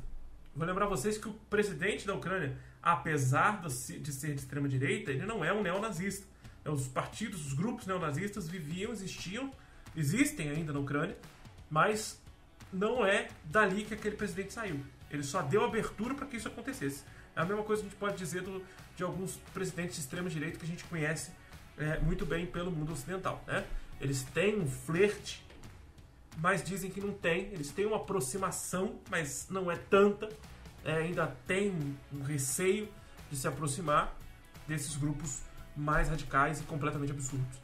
Mas houve também um ataque a uma creche na Ucrânia, no leste da Ucrânia. E esse ataque essa creche né, foi muito grande, foi muito grave e já mostrou que ia começar todo o caos na Ucrânia. Tá? E a Rússia, inclusive, expulsou a, o vice-embaixador americano de Moscou no meio dessa confusão toda antes de começar a guerra. E, além disso, teve treinamento das crianças, que é a capa do podcast, né? Crianças, idosas, né? idosos e, e, por aí vai. Eles treinam com arma de papelão. Agora não entendi o que foi feito com arma de papelão. Mas vamos voltar ao que estava acontecendo, acontecendo na Rússia com a Ucrânia. Essa formação toda e essa confusão toda que está rolando hoje não é novidade para quem está acompanhando esse processo. Vocês entenderam que foi um processo histórico, um processo geopolítico para chegar onde chegou. É, o que me deixa curioso é entender que a Rússia, apesar dessas ameaças nucleares que a Luísa levantou, não, não tem a intenção de atacar como uma bomba nuclear, porque ele precisa do território, eles precisam dessas terras. Mas eles tomaram a cidade de Pripyat. Conhece essa cidade, Luiz? Pripyat. É onde fica a zona de Chernobyl, né? a antiga usina de Chernobyl. Que aí a gente volta a falar de energia. Por quê? Qual é o interesse da Rússia de tomar Chernobyl? Que é um local abandonado, de alta radioatividade, um lugar que não dá para fazer nada, produzir nada, precisa explorar nada. Por que, que a Rússia quer esse território? É uma posição estratégica geopolítica. Porque a partir do momento que a Rússia domina essa região, ela passa a ter respeito do Ocidente. Os ventos que passam por lá carregam a radioatividade de Chernobyl para dentro da Europa Ocidental, para essas superpotências da OTAN. Se a Rússia não utilizar sua arma nuclear, a Rússia pode muito bem só tirar o chapéu, assim, ó. ela só tira a proteção de Chernobyl, do reator de Chernobyl. É só ela fazer isso, tirar a proteção ou deixar sem querer vazar a radioatividade de Chernobyl, que ela vai atingir a Polônia, a Alemanha, a França, então ela vai acabar passando por esses países do Ocidente, da OTAN. Então é importante a posição. A Ucrânia mantinha né, toda a, a segurança de Chernobyl, coisa que a Rússia muito possivelmente não vai se preocupar em fazer. Então o medo do Ocidente agora é a tomada da cidade de Pripyat, que não, a Rússia até agora não justificou por que, tomou Pripyat. Então obviamente que é para fazer negociação política. Vou passar para a Luísa falar da questão do petróleo e do gás natural novamente, para que a gente possa chegar nas notícias mais recentes, que eu estou acompanhando esse tempo todo aqui, inclusive o que o Brasil está fazendo em relação ao conflito, né? Que, óbvio, que o governo está dando, está tentando dar assistência aos jogadores de futebol que estão na, na, na, na Ucrânia, porque o leste da Ucrânia, exatamente as duas regiões que o Putin declarou independente, são as duas regiões mais ricas e mais industrializadas, onde tem os maiores times de futebol da Ucrânia. A gente tem ali o Shar Donetsk, né, que é, fica obviamente ali no Donetsk, né, e os jogadores de futebol, assim como todos os homens da Ucrânia, não podem sair do país, porque o presidente decidiu que todos os homens entrarão na guerra, todos aqueles que podem entrar na guerra receberão armas do governo para tentar lutar na resistência. Mas vou voltar para a Luísa, para a Luísa poder falar a parte dela. Fala, Luísa. Então, é, essa parte energética, a gente acha que ela não é importante é, porque, né, uma coisa boba. Mas o que que acontece? A gente, inclusive, a gente falou disso já no podcast, quando a gente falou de sustentabilidade. É, quando a gente falou da COP, a gente teve uma conferência das partes, produzida pela ONU, ano passado. E lá a gente teve um assunto que foi pautado, que foi a emissão de carbono. Desde então, a pauta energética, ela, ela se desdobrou de muitas maneiras. Então hoje a gente tem uma procura é, por fontes de energia. As, todas as fontes de energia do norte global estão sendo esgotadas. É, petróleo, gás estão acabando. As únicas reservas hoje que nós temos estão no sul global. O sul global ele é até hoje sofre com as consequências do imperialismo é, do norte. Então são países que são estratégicos. Por exemplo, a gente tem a gente tem a África que sofre muito com a exploração de petróleo e gás onshore, então em terra. A gente tem a Ásia que sofre muito com a exploração de petróleo. A gente tem a própria Coreia do Sul com exploração de petróleo e a gente tem o Brasil. A gente viu também recentemente acontecer diversos casos de vazamento de petróleo. Vocês precisam entender o que eu estou falando. No Equador, no Equador na, no Peru. Então, assim, a questão energética ela se desdobra de diversas maneiras. Agora, por que, que o Bolsonaro foi para lá?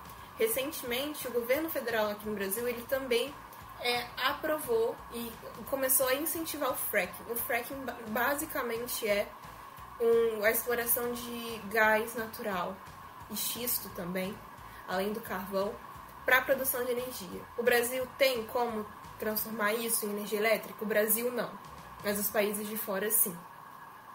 Então, uma outra coisa que é muito importante, a gente teve uma, uma, um leilão no final do ano que foi promovido pela Agência Nacional de Petróleo, Gás e Biocombustível, onde ela, ela vendeu os barris um preço 500 vezes menor que o do mercado da época. Se hoje o dólar bateu 105 dólares, naquela época era menos de 100 e a gente já vendeu a preço baixo porque a procura estava diminuindo. Então o que acontece é que a energia hoje ela se desdobrou de diversas maneiras. A gente tem, por exemplo, em pauta um assunto muito novo, que é o racismo energético. A gente teve mais de 3 milhões de brasileiros que tiveram que cortar seu acesso à energia elétrica porque encareceu. Então, quando a Rússia toma o passo de dialogar com o Brasil, que tem reservas de gás hoje no norte e nordeste, e principalmente no centro-oeste também, na região do Mato Grosso, que é a região de transição entre Pantanal e, e Amazônia, a gente vê que a viagem do Bolsonaro para a Rússia não foi só para fortalecer e por desespero foi algo que já foi pensado, que já foi é, cogitado pelo próprio governo federal. É, a gente também tem hoje, aqui no Brasil, dentro do, da, da, América do Sul, na verdade, uma relação muito complexa, que talvez o Jason possa explicar um pouco melhor do que eu, que é a questão de Argentina e Brasil competindo para ver quem está mais à frente do Mercosul. Isso é desde sempre. sempre a gente está sempre se pegando com a Argentina. Não sei se importa de tentar achar uma imagem do, do campo de exploração de Vaca Muerta, na Argentina. Que é onde tem a exploração de gás hoje da Argentina. Para as pessoas entenderem o que, que é, por que, que a gente que é ambientalista luta tanto contra isso acontecer. É, a gente sabe também que, economicamente falando, o petróleo não é rentável. Por quê? Porque o Brasil não tem, te, não tem desenvolvimento e investimento em tecnologia para refino. A própria OPEP e já, e já não gosta muito do, do petróleo daqui porque gente, o nosso petróleo realmente é muito ruim. Então o que acontece é, se você tem um presidente brasileiro indo até a Argentina e o preço do petróleo sobe e de, aí o preço do petróleo desceu e depois ele sobe, então aquela viagem não foi à toa. O, o, a exploração de gás ela é muito perigosa.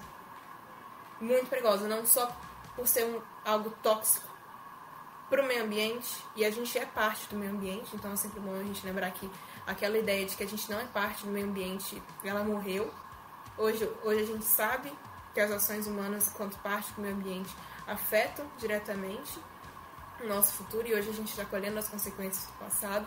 Assim como a gente também sabe que o Brasil hoje não tem como sustentar uma exploração de gás porque a gente vai gastar muito mais para começar do que a gente vai ganhar vendendo. E outra coisa também que eu acho muito importante a gente lembrar é que a gente tem que ver quem mais assumiu um posicionamento pró-Rússia. Essa imagem que vocês estão vendo, o pessoal que não está vendo, né, na que está ouvindo, procurem. Não sei se o Josa vai disponibilizar no PDF, mas procurem na live. É, tudo isso ao redor provavelmente era vegetação, é talvez uma das imagens mais tristes para mim de ver depois daquela do menino cheio de petróleo no Nordeste, porque a gente a gente a ciência na verdade vem falando disso há muito tempo. Então, a questão energética hoje, ela deixou de ser só econômica. hoje ela é social, hoje ela é essencial da gente debater. A gente não tem como a gente não falar da questão energética, que é uma, uma forma de dominação que está sendo usada pela própria Rússia. É, a Rússia, alguns soldados russos dominaram a represa que fornece energia elétrica, uma das represas, né, que fornece energia elétrica para a Ucrânia, exatamente por causa disso, porque você atacando uma fonte de energia elétrica no mundo capitalista, no mundo de 2022 que a gente vive, você destabiliza todo o sistema e toda a estrutura política, social e jurídica daquele país. É, a gente vive na era da comunicação, a gente vive num momento que a globalização é pautada em dois fatores: comunicação e transporte. Só que as duas coisas dependem de energia, de fonte de energia. Você mata a fonte de energia, acabou. Você não, você não anda mais. Você não se comunica mais. Tanto que os primeiros ataques são a fonte de energia, a bases aéreas e aos radares do exército ucraniano. Né? É, um outro mapinha que vai estar presente no PDF, assim como as imagens que a Luísa pediu para trazer, que é o mapa que ela trouxe e uh, essa imagem agora de vaca muerta, é um mapinha dedicado aos os pontos de ataque da Rússia, né, que são os principais pontos da Ucrânia que foram atacados pela Rússia. E novamente, eu tenho uma imagem aqui que não vai para o aplicativo da live, mas eu vou dar um jeito de botar ele aí para vocês, relaxa. Agora ele vai. Pronto. Vai aparecer para vocês aí. São os pontos que foram atacados tá, pela Rússia na Ucrânia. E a gente tem a entrada por Belarus, né? a gente vê Belarus muito colado é, e próximo a Kiev. Eles vão entrar por ali, vão fazer todos os ataques. Lembrando que os pontos que a Rússia fala que tem interesse, que vai ficar mais interessante, são esses pontos em laranja do mapa. Para quem não está vendo o mapa, lembrando, está no PDF, tá? Deixa eu só fazer um outro ponto. Lembra que eu falei do guru do Putin? Né? Vocês precisam conhecer a cara desse cidadão para que eu possa continuar. Ele tem uma carinha de Papai Noel bonitinho, mas não se engane que ele é muito mais é, cruel, sanguinário e, obviamente, fascista. Porque, de acordo com a própria imprensa russa, se ele assumisse o governo no lugar do Putin, nós teríamos o caos no planeta Terra. O planeta Terra já teria acabado há muito tempo. O Putin, apesar de tudo, é um freio para esse cara. Tá? Esse cara faz a cabeça do Putin, mas o Putin ainda assim consegue frear o cara. Porque por ele, os Estados Unidos já teria sido atacado com bombas nucleares há muito tempo. Por ele, o caos já, estaria, já teria sido instalado há muitos anos. Por ele, a extrema-direita já teria dominado o governo, o poder no mundo inteiro. Tá?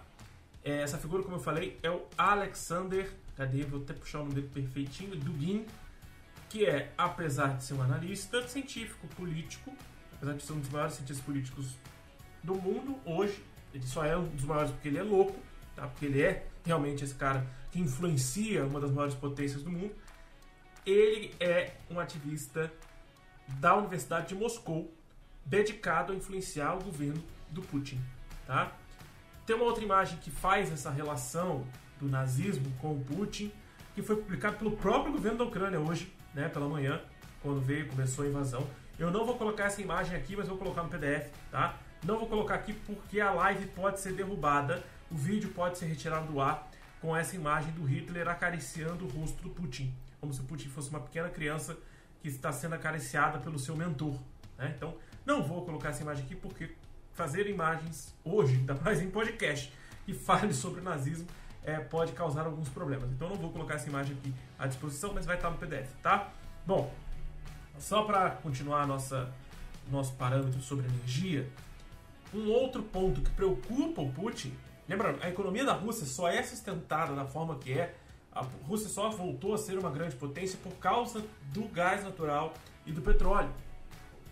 Lembrando que os Estados Unidos, a gente tem que fazer uma voltinha lá atrás, 2001, 2003, guerra contra o Afeganistão e Al-Qaeda, guerra do Iraque, Estados Unidos vai avançar militarmente dentro da, do, do Oriente Médio, que tem 90% do petróleo mundial, vai acabar causando uma alta no valor do petróleo, né, lá em 2001, 2003, e com isso a Europa passa a comprar gás natural e petróleo da Rússia, porque além de estar mais perto, dá um voto de confiança à Rússia para que ela possa crescer economicamente e participar mais ativamente das relações europeias também tira poder econômico do Oriente Médio. Que o Oriente Médio se mostra um lugar instável politicamente e eles não querem se meter tanto em guerras com os Estados Unidos ali, é, se envolver tanto. Guerra não é lucrativo para ninguém. Para ninguém. Até para os Estados Unidos que vivem de guerra, a gente viu a quantidade de é, trilhões de dólares e, obviamente, de vidas que foram perdidas dentro desses 20 anos da guerra do Afeganistão. Mas, voltando para a Europa, a gente entende que o europeu ele passou a se relacionar mais nessa questão energética com a Rússia porque queria evitar os conflitos e a alta do, do, do petróleo causada pelos conflitos no Oriente Médio. Isso deu um poder para a Rússia muito grande, porque a Rússia ela consegue conectar a Europa na China, que é a grande fábrica do mundo. Eles conseguem fazer essas conexões. O que a Europa vem fazendo nos últimos tempos não é só é, renovar o seu parque industrial, mas também mudar as suas fontes de energia. E aí a Luísa pode até depois falar um pouco mais sobre isso, mas o que é chamado de novas fontes de energia há 20 anos, né, a gente vem falando que são novas fontes de energia, são as energias renováveis ou energias semi-renováveis, que é substituir a utilização do petróleo, do gás natural, do xisto como fonte de energia para implementar novas fontes ou fontes de energia mais limpa, ou menos poluente, ou menos degradante para o meio ambiente. Isso faz com que o parque industrial europeu e boa parte do consumo energético na Europa agora não dependa mais tanto do Putin e da Rússia. Então isso é uma ameaça que a Rússia está sentindo que é uma ameaça futura. A partir de 2035 não teremos mais carro a combustão, nenhum veículo a combustão na Europa. É, é uma promessa, é uma, uma lei que eles já estão cumprindo. A partir de 2025 a Alemanha é a primeira a cumprir essa regra. Não teremos mais nenhum veículo a combustão fabricado ou vendido e em circulação na Europa. Começa a partir de 2025 vai até 2035. O Brasil vai ter ainda esse processo votado, pensado, a gente não sabe não, nem sacola de supermercado a gente conseguiu dar conta até hoje, então imagina é, dar conta de carro elétrico, quase impossível a gente pensar nessa estrutura, né? É, mas a substituição ou a implementação de painéis solares residenciais, painéis solares industriais ou, ou, ou comerciais, é, o avanço da energia eólica, o aumento da produção de energia sustentável dentro da Europa, a, a, França eliminando parte do seu parque industrial que é nuclear, a maior parte da indústria de energia dos, da, da, França é nuclear, eles estão começando a eliminar a sua indústria nuclear, assim como o Japão também vem fazendo isso, substituindo por uma geração de energia pelas marés. Né? Então, o, o, esse, apoio do Japão à Europa, ele vem para combater o avanço da Rússia em relação à China. E aí, essa relação China e Rússia é muito perigosa, é extremamente perigosa. A China é um país que, apesar de ser a segunda maior potência econômica do mundo, ainda é um país muito pobre, que não tem a estrutura é, econômica que a Rússia tem. A Rússia tem um poder econômico maior, mas pensando em quantidade de exército e poderio militar, a China é muito maior que a Rússia. É um grande apoio que ela poderia ter. Então, a China se sentiu incomodada, inclusive, tá? Eu tô lendo as notícias hoje, agora, e a China se sente incomodada em ser citada pelo Putin, ser, ter sido usada pelo Putin para fazer essa guerra. E para ser uma muleta, para ser uma espécie de muro caso aconteça algum problema, ela possa, o Putin possa se esconder atrás da China. Então a China se incomodou um pouco com essa situação também, tá? E sobre todo esse processo, quem ficou com alguma dúvida até aqui, manda no chat, fala, aproveita que o Pedro Morelli está aí, que ele dá uma mediada pra gente. O Pedro falou aqui, ó. É, esse presidente atual da Ucrânia é nazista? Não, não é nazista. Mas existem partidos nazistas dentro da Ucrânia que foi permitido por ele, porque são, são parte de grupos ultranacionalistas que impedem o avanço da Rússia. Tá? E para ele é interessante, porque acaba mantendo a sua independência, acaba mantendo a soberania. A Ucrânia é do lado também pode dar merda na Rússia. Eu não entendi. Que ponto que você falou isso, Pedro? Depois você pode mandar. Tá falando da bomba nuclear. Da bomba nuclear? Ah, sim. Se, se, eles atacarem a Ucrânia com bomba nuclear, não só é ruim por causa dos, dos oleodutos e gasodutos que passam embaixo, mas eles vão causar um caos gigantesco. Eles vão atingir a Bielorrússia, vão atingir a, Hungria, que são aliados, né? Vão contaminar parte do seu território, porque vamos lembrar que São Petersburgo e Moscou não é tão longe dali. E acaba atingindo, dependendo da intensidade da bomba. Pode falar, Outra Luiz. Coisa Outra coisa que você falou que também é interessante, inclusive vou pedir um espaço no podcast para falar disso. Vai lá. É, É, a, a, gente recentemente, dentro da, da questão energética, quando eu falei que a gente incorporou a questão energética como parte social, né, a gente fala também de como a energia hoje ela é usada como arma de manter a dependência é, do Brasil e de outros países que são, países em desenvolvimento, países né, do sul global, em relação à hegemonia da OTAN, do G7, da ONU e por aí vai. Então, assim, ah, vou dar um exemplo muito, muito óbvio que acontece. Ah, tal, é, por exemplo, Portugal. Existem partidos dentro de Portugal que falam que a solução é a gente apoiar o uso de energia nuclear.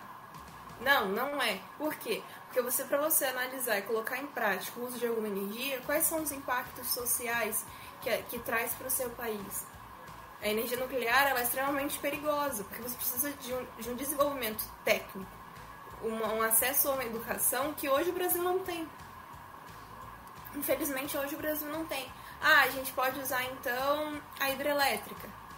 Né? A gente está falando aqui de conceitos sustentáveis de 30, de 20 anos atrás. E, e não são conceitos adaptados para a realidade brasileira. É isso que mais me incomoda. Eu, com boa crítica do capitalismo que sou, né, e quem já ouviu os podcasts anteriores sabe disso, essa questão é, a gente tem que falar: será que é sustentável ou é sustentável para quem já é desenvolvido? Porque tem, são, do, são, dois, são dois tipos de assunto completamente diferentes quando a gente fala disso. Então, a gente tem que ter muito cuidado com isso. A gente foi vendido pra gente durante muito tempo, falando de petróleo agora, que o petróleo era a solução para a economia brasileira. E não era, e não é. Né? A gente tem aquela foto clássica do Lula com a mão suja de petróleo, que suja na costa brasileira de petróleo.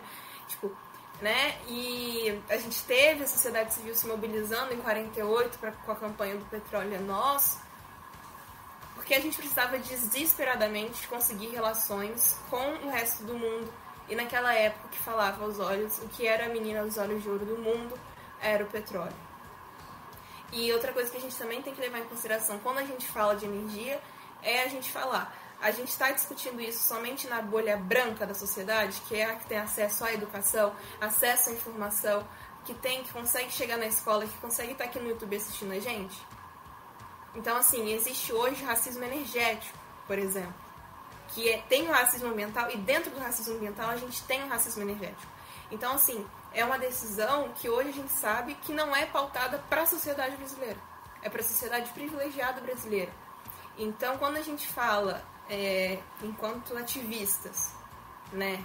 Vou dar o meu caso aqui, enquanto ativista, é, sobre energia, sobre produção energética aqui no Brasil e no mundo, a gente fala de nada mais, nada mais do que você tentar manter é, a energia como uma forma de dominação, só que neo, neocolonial praticamente, né, o neoimperialista, né, a gente já está no século 21, 2022, a gente ainda tem a, a, estrutura básica de uma sociedade hoje em dia sendo usada como uma forma de dominação, e a, a invasão da Rússia na Ucrânia mostra isso pra gente. A gente tem a energia sendo usada também é, como uma, uma maneira de segregar, e isso é uma coisa muito séria, né? E a gente também vê que o racismo energético ele traz uma desigualdade no desenvolvimento econômico do, do, do, da sociedade. Então a gente vê, por exemplo, podem pesquisar, Inclusive, já, isso pode ser um tema interessante para a gente trazer, né, se você quiser, sobre a questão da Nigéria e o petróleo. A Nigéria é a maior, a maior produtora de petróleo do mundo e é onde mais tem vazamento e é onde é mais pobre hoje. Então, assim, é, a gente discutir sobre energia é muito complexo, mas a gente também tem que entender que a gente precisa discutir isso, a gente precisa levar isso é, para fora da academia. É, eu falo muito isso, né? A ciência nos últimos 30 anos avisou a gente do que podia vir a acontecer e só agora a juventude se tocou, né? A geração de agora se tocou que a gente tem que levar isso para fora e a gente tem que falar sobre isso. Então, é sustentável? Será que a gente tem que começar a produzir energia sustentável? É sustentável para quem? É sustentável para América Latina? É sustentável para o Brasil? O que significa isso realmente, né? Sim, sim, a gente pode fazer um programa inteiro, principalmente sobre energia, sobre a importância dessas relações da energia com a globalização. Aliás, Posso trazer alguns colegas. Só para com certeza, pode trazer.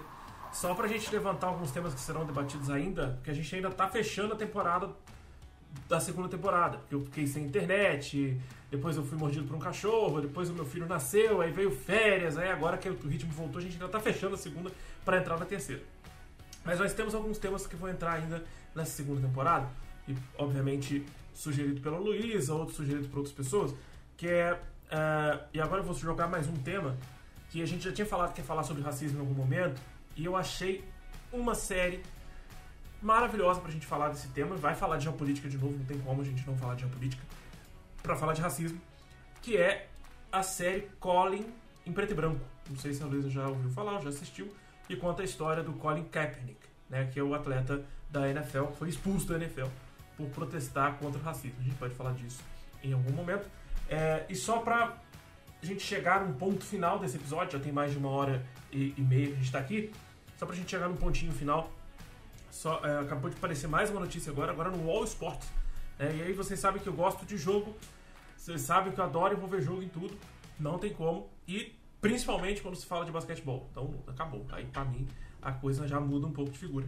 Mas foi sem querer mesmo, eu abri aqui e vi a notícia que os jogadores da seleção de basquete da Ucrânia estão numa fase, né, estão jogando as eliminatórias do, do Campeonato Mundial de Basquete e foram jogar contra a Espanha. Eles chegaram uh, eh, para jogar na Espanha, foram recebidos sobre aplausos, uh, completamente abalados, que eles estavam nessa, nesse processo de viagem para jogar contra a Espanha. Eles chegaram completamente abalados para jogar na cidade de Córdoba, no sul da Espanha. E quando chegaram lá, uh, eles receberam uma triste notícia: vai ter o jogo de hoje e o próximo jogo vai ser adiado, porque o próximo jogo seria dia 26, sábado. E eles não vão poder jogar porque o próximo jogo seria em Kiev. E aí não tem como jogar.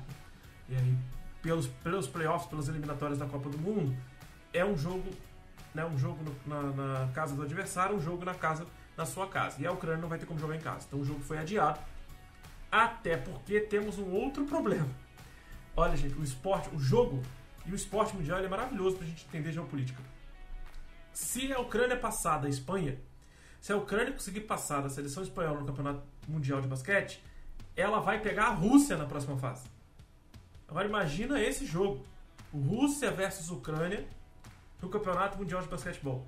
Então, assim, a geopolítica ela tá ali, presente dentro da gente, dentro das nossas relações sociais o tempo inteiro. Então há uma questão aí ainda a ser debatida pela FIBA, pela Federação Internacional de Basquetebol, do que fazer. Aliás, uma possível eliminação da Rússia por causa dessa guerra, tá? Há uma possível eliminação da Rússia. Então. Então, já falei. Morelli, Morelli, depois você assiste o episódio gravado, que nós já falamos da presença de Bolsonaro na Rússia, por que, que ele foi para a Rússia. Nós fizemos uma análise realmente econômica, geográfica, política, sem criticar de fato, é, porque realmente foi uma questão. É, eu só critiquei a questão da fake news, que foi completamente absurda, que hoje até gerou algum, alguns memes, né? É, não sei se vocês viram a imagem que fizeram completamente absurdo de Jesus de braços abertos falando vá e acabe com a guerra, leve a paz. Né? E depois o meme todo falando, poxa, falei pra você levar a paz, cara, você é tão incompetente que você não conseguiu fazer isso. Né? Então, é, é, rolou esse meme de piada aí pra contrapor o que foi a fake news absurda de falar que o Bolsonaro foi para promover a paz. Na verdade, ele foi para igual o presidente do Paquistão foi hoje, foi para negociar as relações de petróleo e gás. Beleza? Brasil pode ser afetado economicamente por causa da guerra? Pode. Muito. Principalmente porque o valor do petróleo subiu para mais de 100 dólares. Né? Segundo ponto, Brasil pode ser afetado pela compra e venda de alimentos. Um dos maiores produtores de trigo do planeta é a Rússia. O Brasil não produz tanto trigo. Nós consumimos muita massa, nós consumimos muita farinha de trigo, nós consumimos muito pão e nós não produzimos farinha o suficiente. Nós não produzimos farinha, nós produzimos trigo o suficiente para gerar a quantidade de farinha e massa que a gente consome. O pão faz parte do cotidiano do brasileiro e o Brasil não produz tanto trigo. Nós temos que importar trigo da Rússia e dos Estados Unidos, que é o maior produtor de trigo do planeta. Questão, por exemplo, do milho. A Ucrânia é o maior produtor de milho da, da Europa. Isso também vai afetar a economia europeia. As sanções criadas por Joe Biden e pela União Europeia e pela OTAN contra a Rússia e a Bielorrússia vai afetar a Europa economicamente muito. O mundo está saindo de uma crise econômica gigantesca gerada pela Covid-19. É, o planeta inteiro está conseguindo se reerguer, respirar, literalmente respirar, com a aproximação do fim da pandemia gigantesca da Covid-19, da, né, do coronavírus, Omicron e por aí vai. Então a gente está conseguindo chegar próximo do, da luz no fim do túnel e com essa crise gerada pela Rússia, a economia europeia vai ter uma queda. E lembrando, como a Europa é um país central, a gente vai falar um pouquinho mais para frente sobre essa relação de países centrais e países periféricos. O Brasil acaba sendo afetado também. A Rússia, ela é parte do BRICS, é parte do bloco que o Brasil participa, é uma parte fundamental desse bloco. A União Europeia tem uma relação muito próxima com o Mercosul nos últimos tempos, aí no último ano para cá, nossa relação veio melhorando mais ainda. Então isso vai acabar afetando bastante a nossa economia, infelizmente, tá? Então assim, independente, olha bem para o caso do Joe Biden, é só olhar para o Joe Biden, tadinho. Eu, eu dou até pena dele, porque o cara assumiu o governo, caiu na mão dele duas bombas gigantescas, que é a guerra do Afeganistão colapsando completamente, né? Com o, o Talibã assumindo de volta o poder, expulsando os Estados Unidos de forma ridícula, e essa guerra agora na Ucrânia. Então o Joe Biden, ele, no primeiro ano de governo dele, já levou dois tapas na cara gigantesco e possivelmente não serão os últimos, né? Então a gente tem essas questões e dá até pena do, do Joe Biden, que não era para ter, mas a gente acaba tendo pena dele, porque ele levou duas budoadas gigantescas logo de início da, da carreira dele como presidente dos Estados Unidos.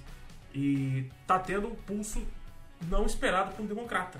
É, tendo um pulso mais firme do que um democrata geralmente teria.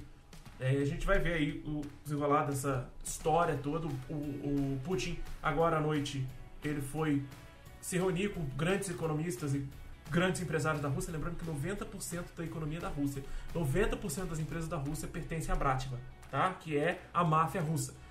O governo do Putin é um governo extremamente corrupto. Tá? Não é à toa que ele está no governo desde 99. Porque ele não tem concorrente político. Todos os concorrentes políticos já foram assassinados ou perseguidos politicamente. É, e, obviamente, ele usa a Bratva a seu favor. Que é a milícia de lá, né? É a grande máfia de lá. Então, assim, ele reuniu, se reuniu com os empresários, com grandes empresários, com grandes investidores da Rússia, percebendo que o dinheiro começou a ir embora, começou a fugir, né? as pessoas pararam de investir na Rússia. Não sei se vocês estão acompanhando, Moscou está um caos, o próprio povo russo está na rua, batendo de frente com a polícia, batendo de frente com o governo. O povo russo não quer a guerra, o povo russo quer que a Rússia saia da Ucrânia, percebendo como que vai ser afetada a economia russa. Então o próprio povo russo está contra as atitudes do Putin. Pela primeira vez a gente vê isso sendo televisionado né, é, em larga escala. Porque temos a internet, porque temos a, a comunicação global, graças a Deus a gente tem essa informação toda circulando seja por TikTok, Instagram, Telegram. Lembrando o Telegram pertence a um russo que foge do governo do Putin e está escondido em algum canto do mundo porque ele tem medo de ser morto pelo Putin pela Bratka. Mas ele já reuniu a galera para determinar quais sanções são aceitáveis, quais não serão aceitáveis, para que ele possa negociar um acordo entre essas sanções com a ONU, com a OTAN, com os Estados Unidos. Tá? Então o Putin já recuou, politicamente falando, para poder negociar toda essa informação de sanções para que a Rússia não seja tão afetada economicamente. É, e claro, é interessante para a Europa também aceitar que ela não quer perder é, o acesso ao gás natural e ao petróleo da Rússia. Beleza? Eu vou, para mim, já cheguei no meu, meu ponto final. A Luísa parece que tem mais uma coisinha para falar, para chegar no ponto final dela. E a gente encerra com vocês daqui a pouquinho. Vai lá, Luísa. É, uma coisa que eu acho legal de falar, assim, né? Tipo, eu sou estudante de Direito e adoro a parte de Geopolítica, minha área de interesse. Então, assim, o que a gente está falando aqui são fatos que a gente vem vendo ao longo dos últimos tempos. Mas, assim, procurem se informar por canais seguros, é, de preferência por internacionalistas, historiadores, a galera das ciências humanas. Eu acho que a gente já tem muita fake news por aí. É, eu tava até no Twitter vendo aqui e um colega meu, Gabriel, ele falou assim, né, para você pesquisar e tudo, para você lembrar que toda guerra tem um contexto histórico. Então, assim, procurem podcasts, é, canais no YouTube que sejam de pessoas realmente sérias, compromissadas com uma informação é, 100% justa, 100% democrática tem vários podcasts, o Jason tem vários episódios aqui que ele já produziu, que em algum momento ele toca num assunto que é importante para esse contexto. A gente tem diversos outros podcasts, não sei se eu posso falar aqui, pode? Tem o História FM, que é feito pelo professor Iclis Rodrigues. Tem o Colunas de Hércules também, que é, pelo, que é produzido né, pelo Leitura Briga História. Tem Estação Brasil, tem História em Meia Hora, que é do professor Vitor Soares. Tem o História no Pente também, que é de, de, um, de um, professor, não sei se é professor, se ele é historiador, né, que é daqui do Rio de Janeiro. Então são canais que eu ouço, que eu uso né, para me manter atualizada. São pessoas que eu sei que são 100% Tem o História Preta também, que é do Thiago André, que é historiador e que fala mais um pouco sobre a história do, do, da população preta do Brasil, mas que é um cara que vale a pena você acompanhar. São pessoas realmente compromissadas né, com informação. Então.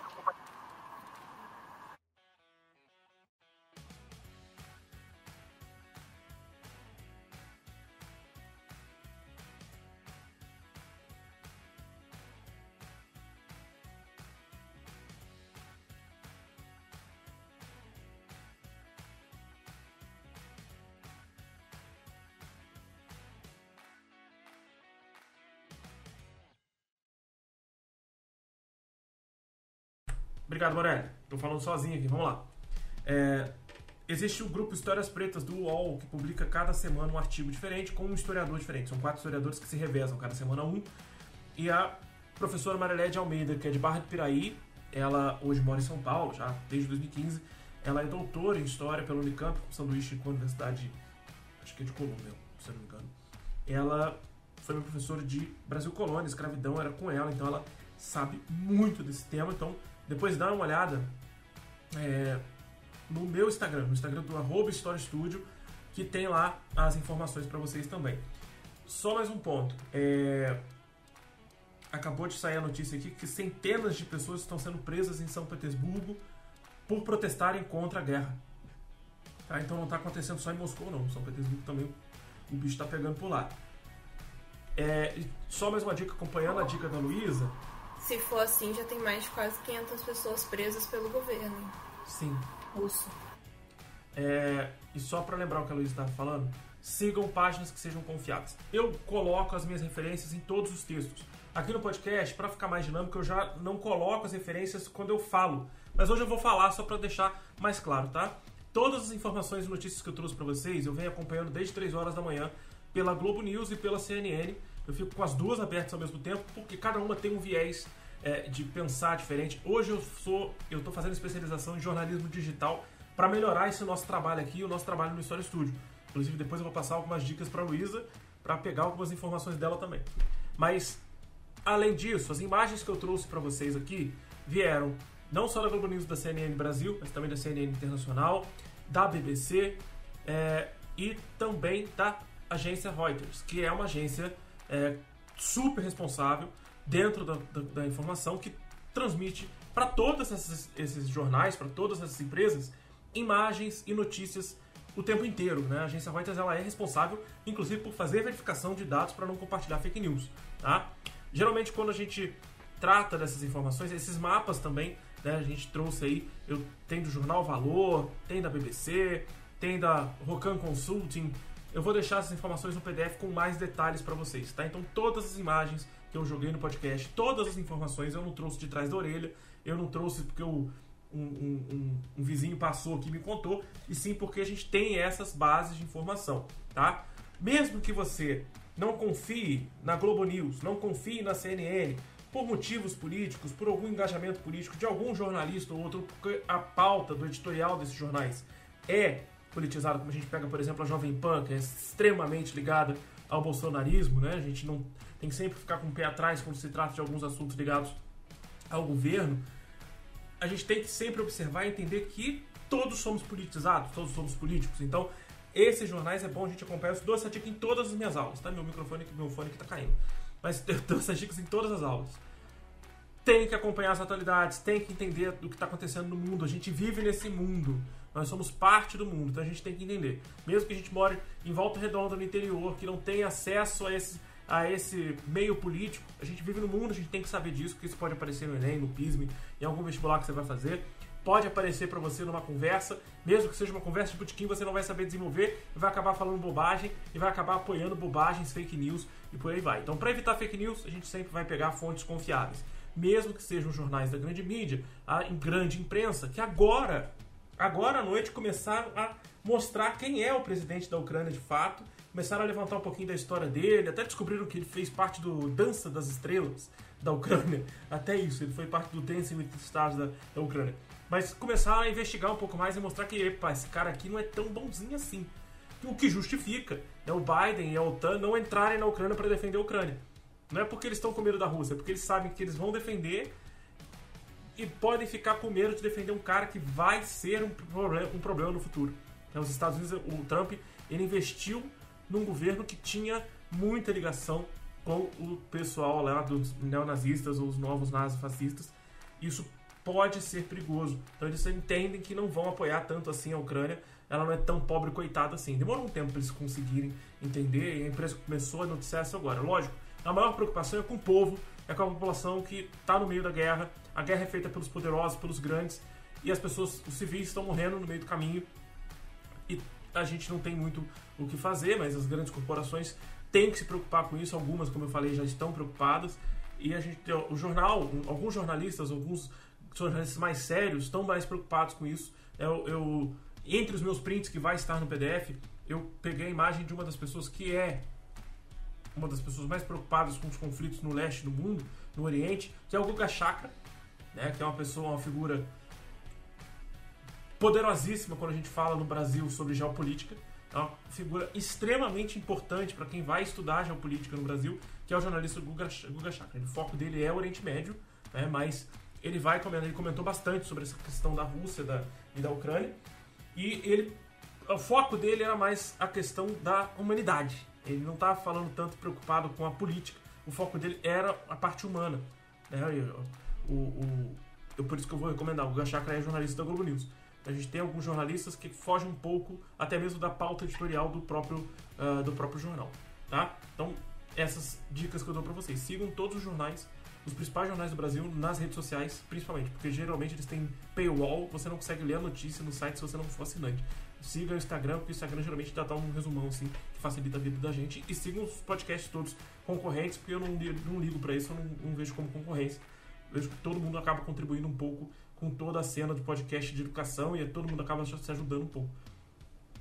Falou? E acho que, que também é bom falar, né, que a gente tem que ah, eu não assisto jornal porque é ligado a X pessoa, a X ideologia, mas não são só os jornais que produzem é, informação, né? Ele é uma maneira mais democrática de chegar.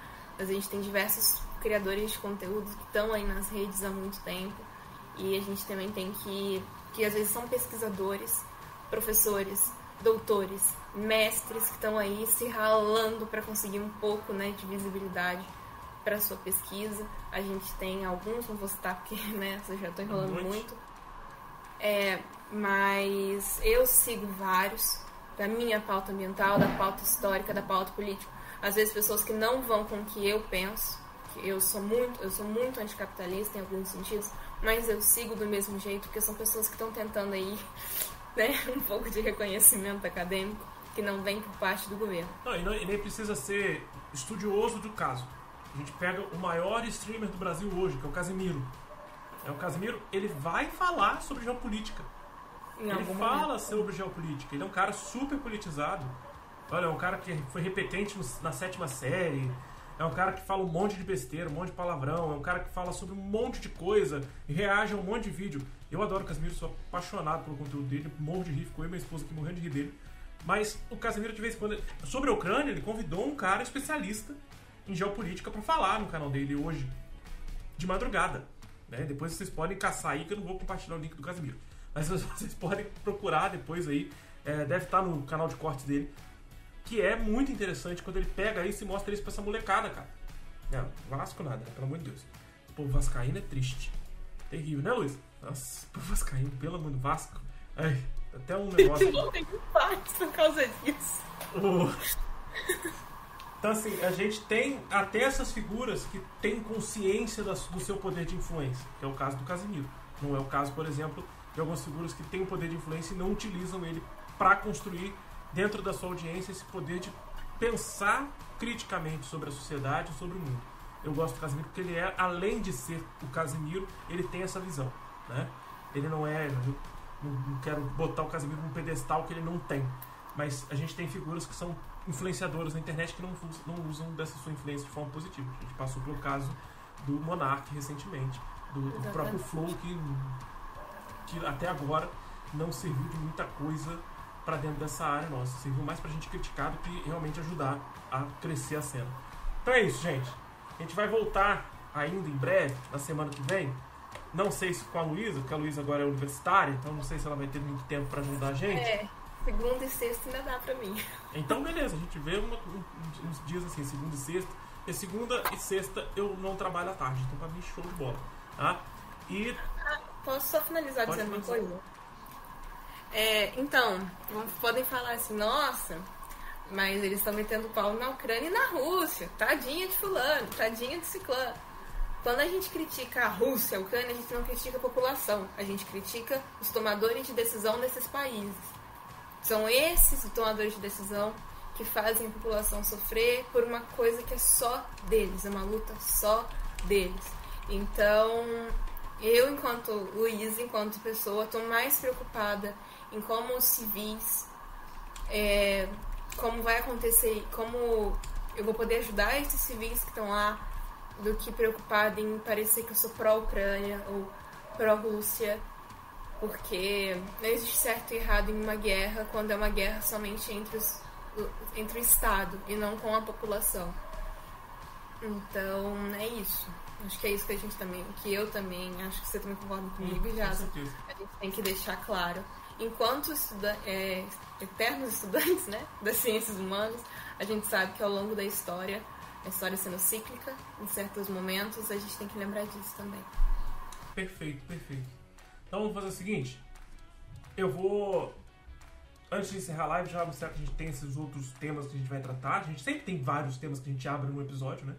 E que e depois eu vou acertar com a Luísa. A gente vai sair qualquer dia disso pra gente acertar os pontos de quais serão os melhores dias pra gente continuar a nossa parceria esse ano. Aproveitar o lado dela agora de é, estudante de direito para dentro da nossa, da nossa formação do podcast. Vou trazer outras figuras também que estudaram com a Luísa, que me prometeram participação no podcast, que vão ter que cumprir, ainda mais aquela figura que passou em geografia para o UFMG. Vai ter que fazer agora, que passou para geografia, tá ferrada comigo. Vou cobrar um episódio sobre o Michael Schumacher o tempo inteiro. E temos um episódio que foi prometido para o ano passado, que eu estou já em contato com a pessoa para trazer esse ano o um episódio sobre a Malala, que a gente vai fazer também ainda nessa temporada, beleza? Bom, é, a Luísa está falando do, do, podcast aí com o Pedro, que ela não está. O Pedro perguntou se ela está fazendo direito. Eu falei, não, ela está fazendo história. Ô Pedro, ela está cursando direito, mas ela está fazendo história, Pedro. Presta atenção, Pedro. Bom, vamos lá. Deixa eu encerrar. Só para. O Pedro vai ficar pensando nisso agora uma semana, sem entender o que eu falei. Deixa eu encerrar com vocês. A gente volta semana que vem com mais podcast. A gente, meu ritmo agora de podcast é pensar para dois podcasts por semana, até que eu feche a segunda temporada e volto a terceira temporada com podcast só por semana, tá, gente? Pra gente não atropelar uma temporada na outra e aproveitar o máximo esse ano com o máximo de conteúdo possível. Se continuar a guerra, se continuar mais conflitos, a gente volta com outro podcast urgente na semana que vem para complementar o que a gente falou aqui, tá bom? Então vejo vocês na próxima. Qualquer dúvida, qualquer questão, manda lá no Instagram, Story Studio, ou pode deixar aqui nos comentários. Se você está escutando esse podcast, deixa aqui embaixo na descrição para você que está vendo o podcast, os nossos, as nossas redes sociais, o nosso Pix, caso você queira fazer uma doação para ajudar aqui, principalmente a comprar um fone novo que o meu quebrou durante essa live. Beleza? Então, tchau para vocês, tchau Luísa, obrigado. Luísa, obrigado, Pedro, obrigado a todo mundo que assistiu. Valeu e. Espera aí, deixa eu fechar o Pedro. Falou!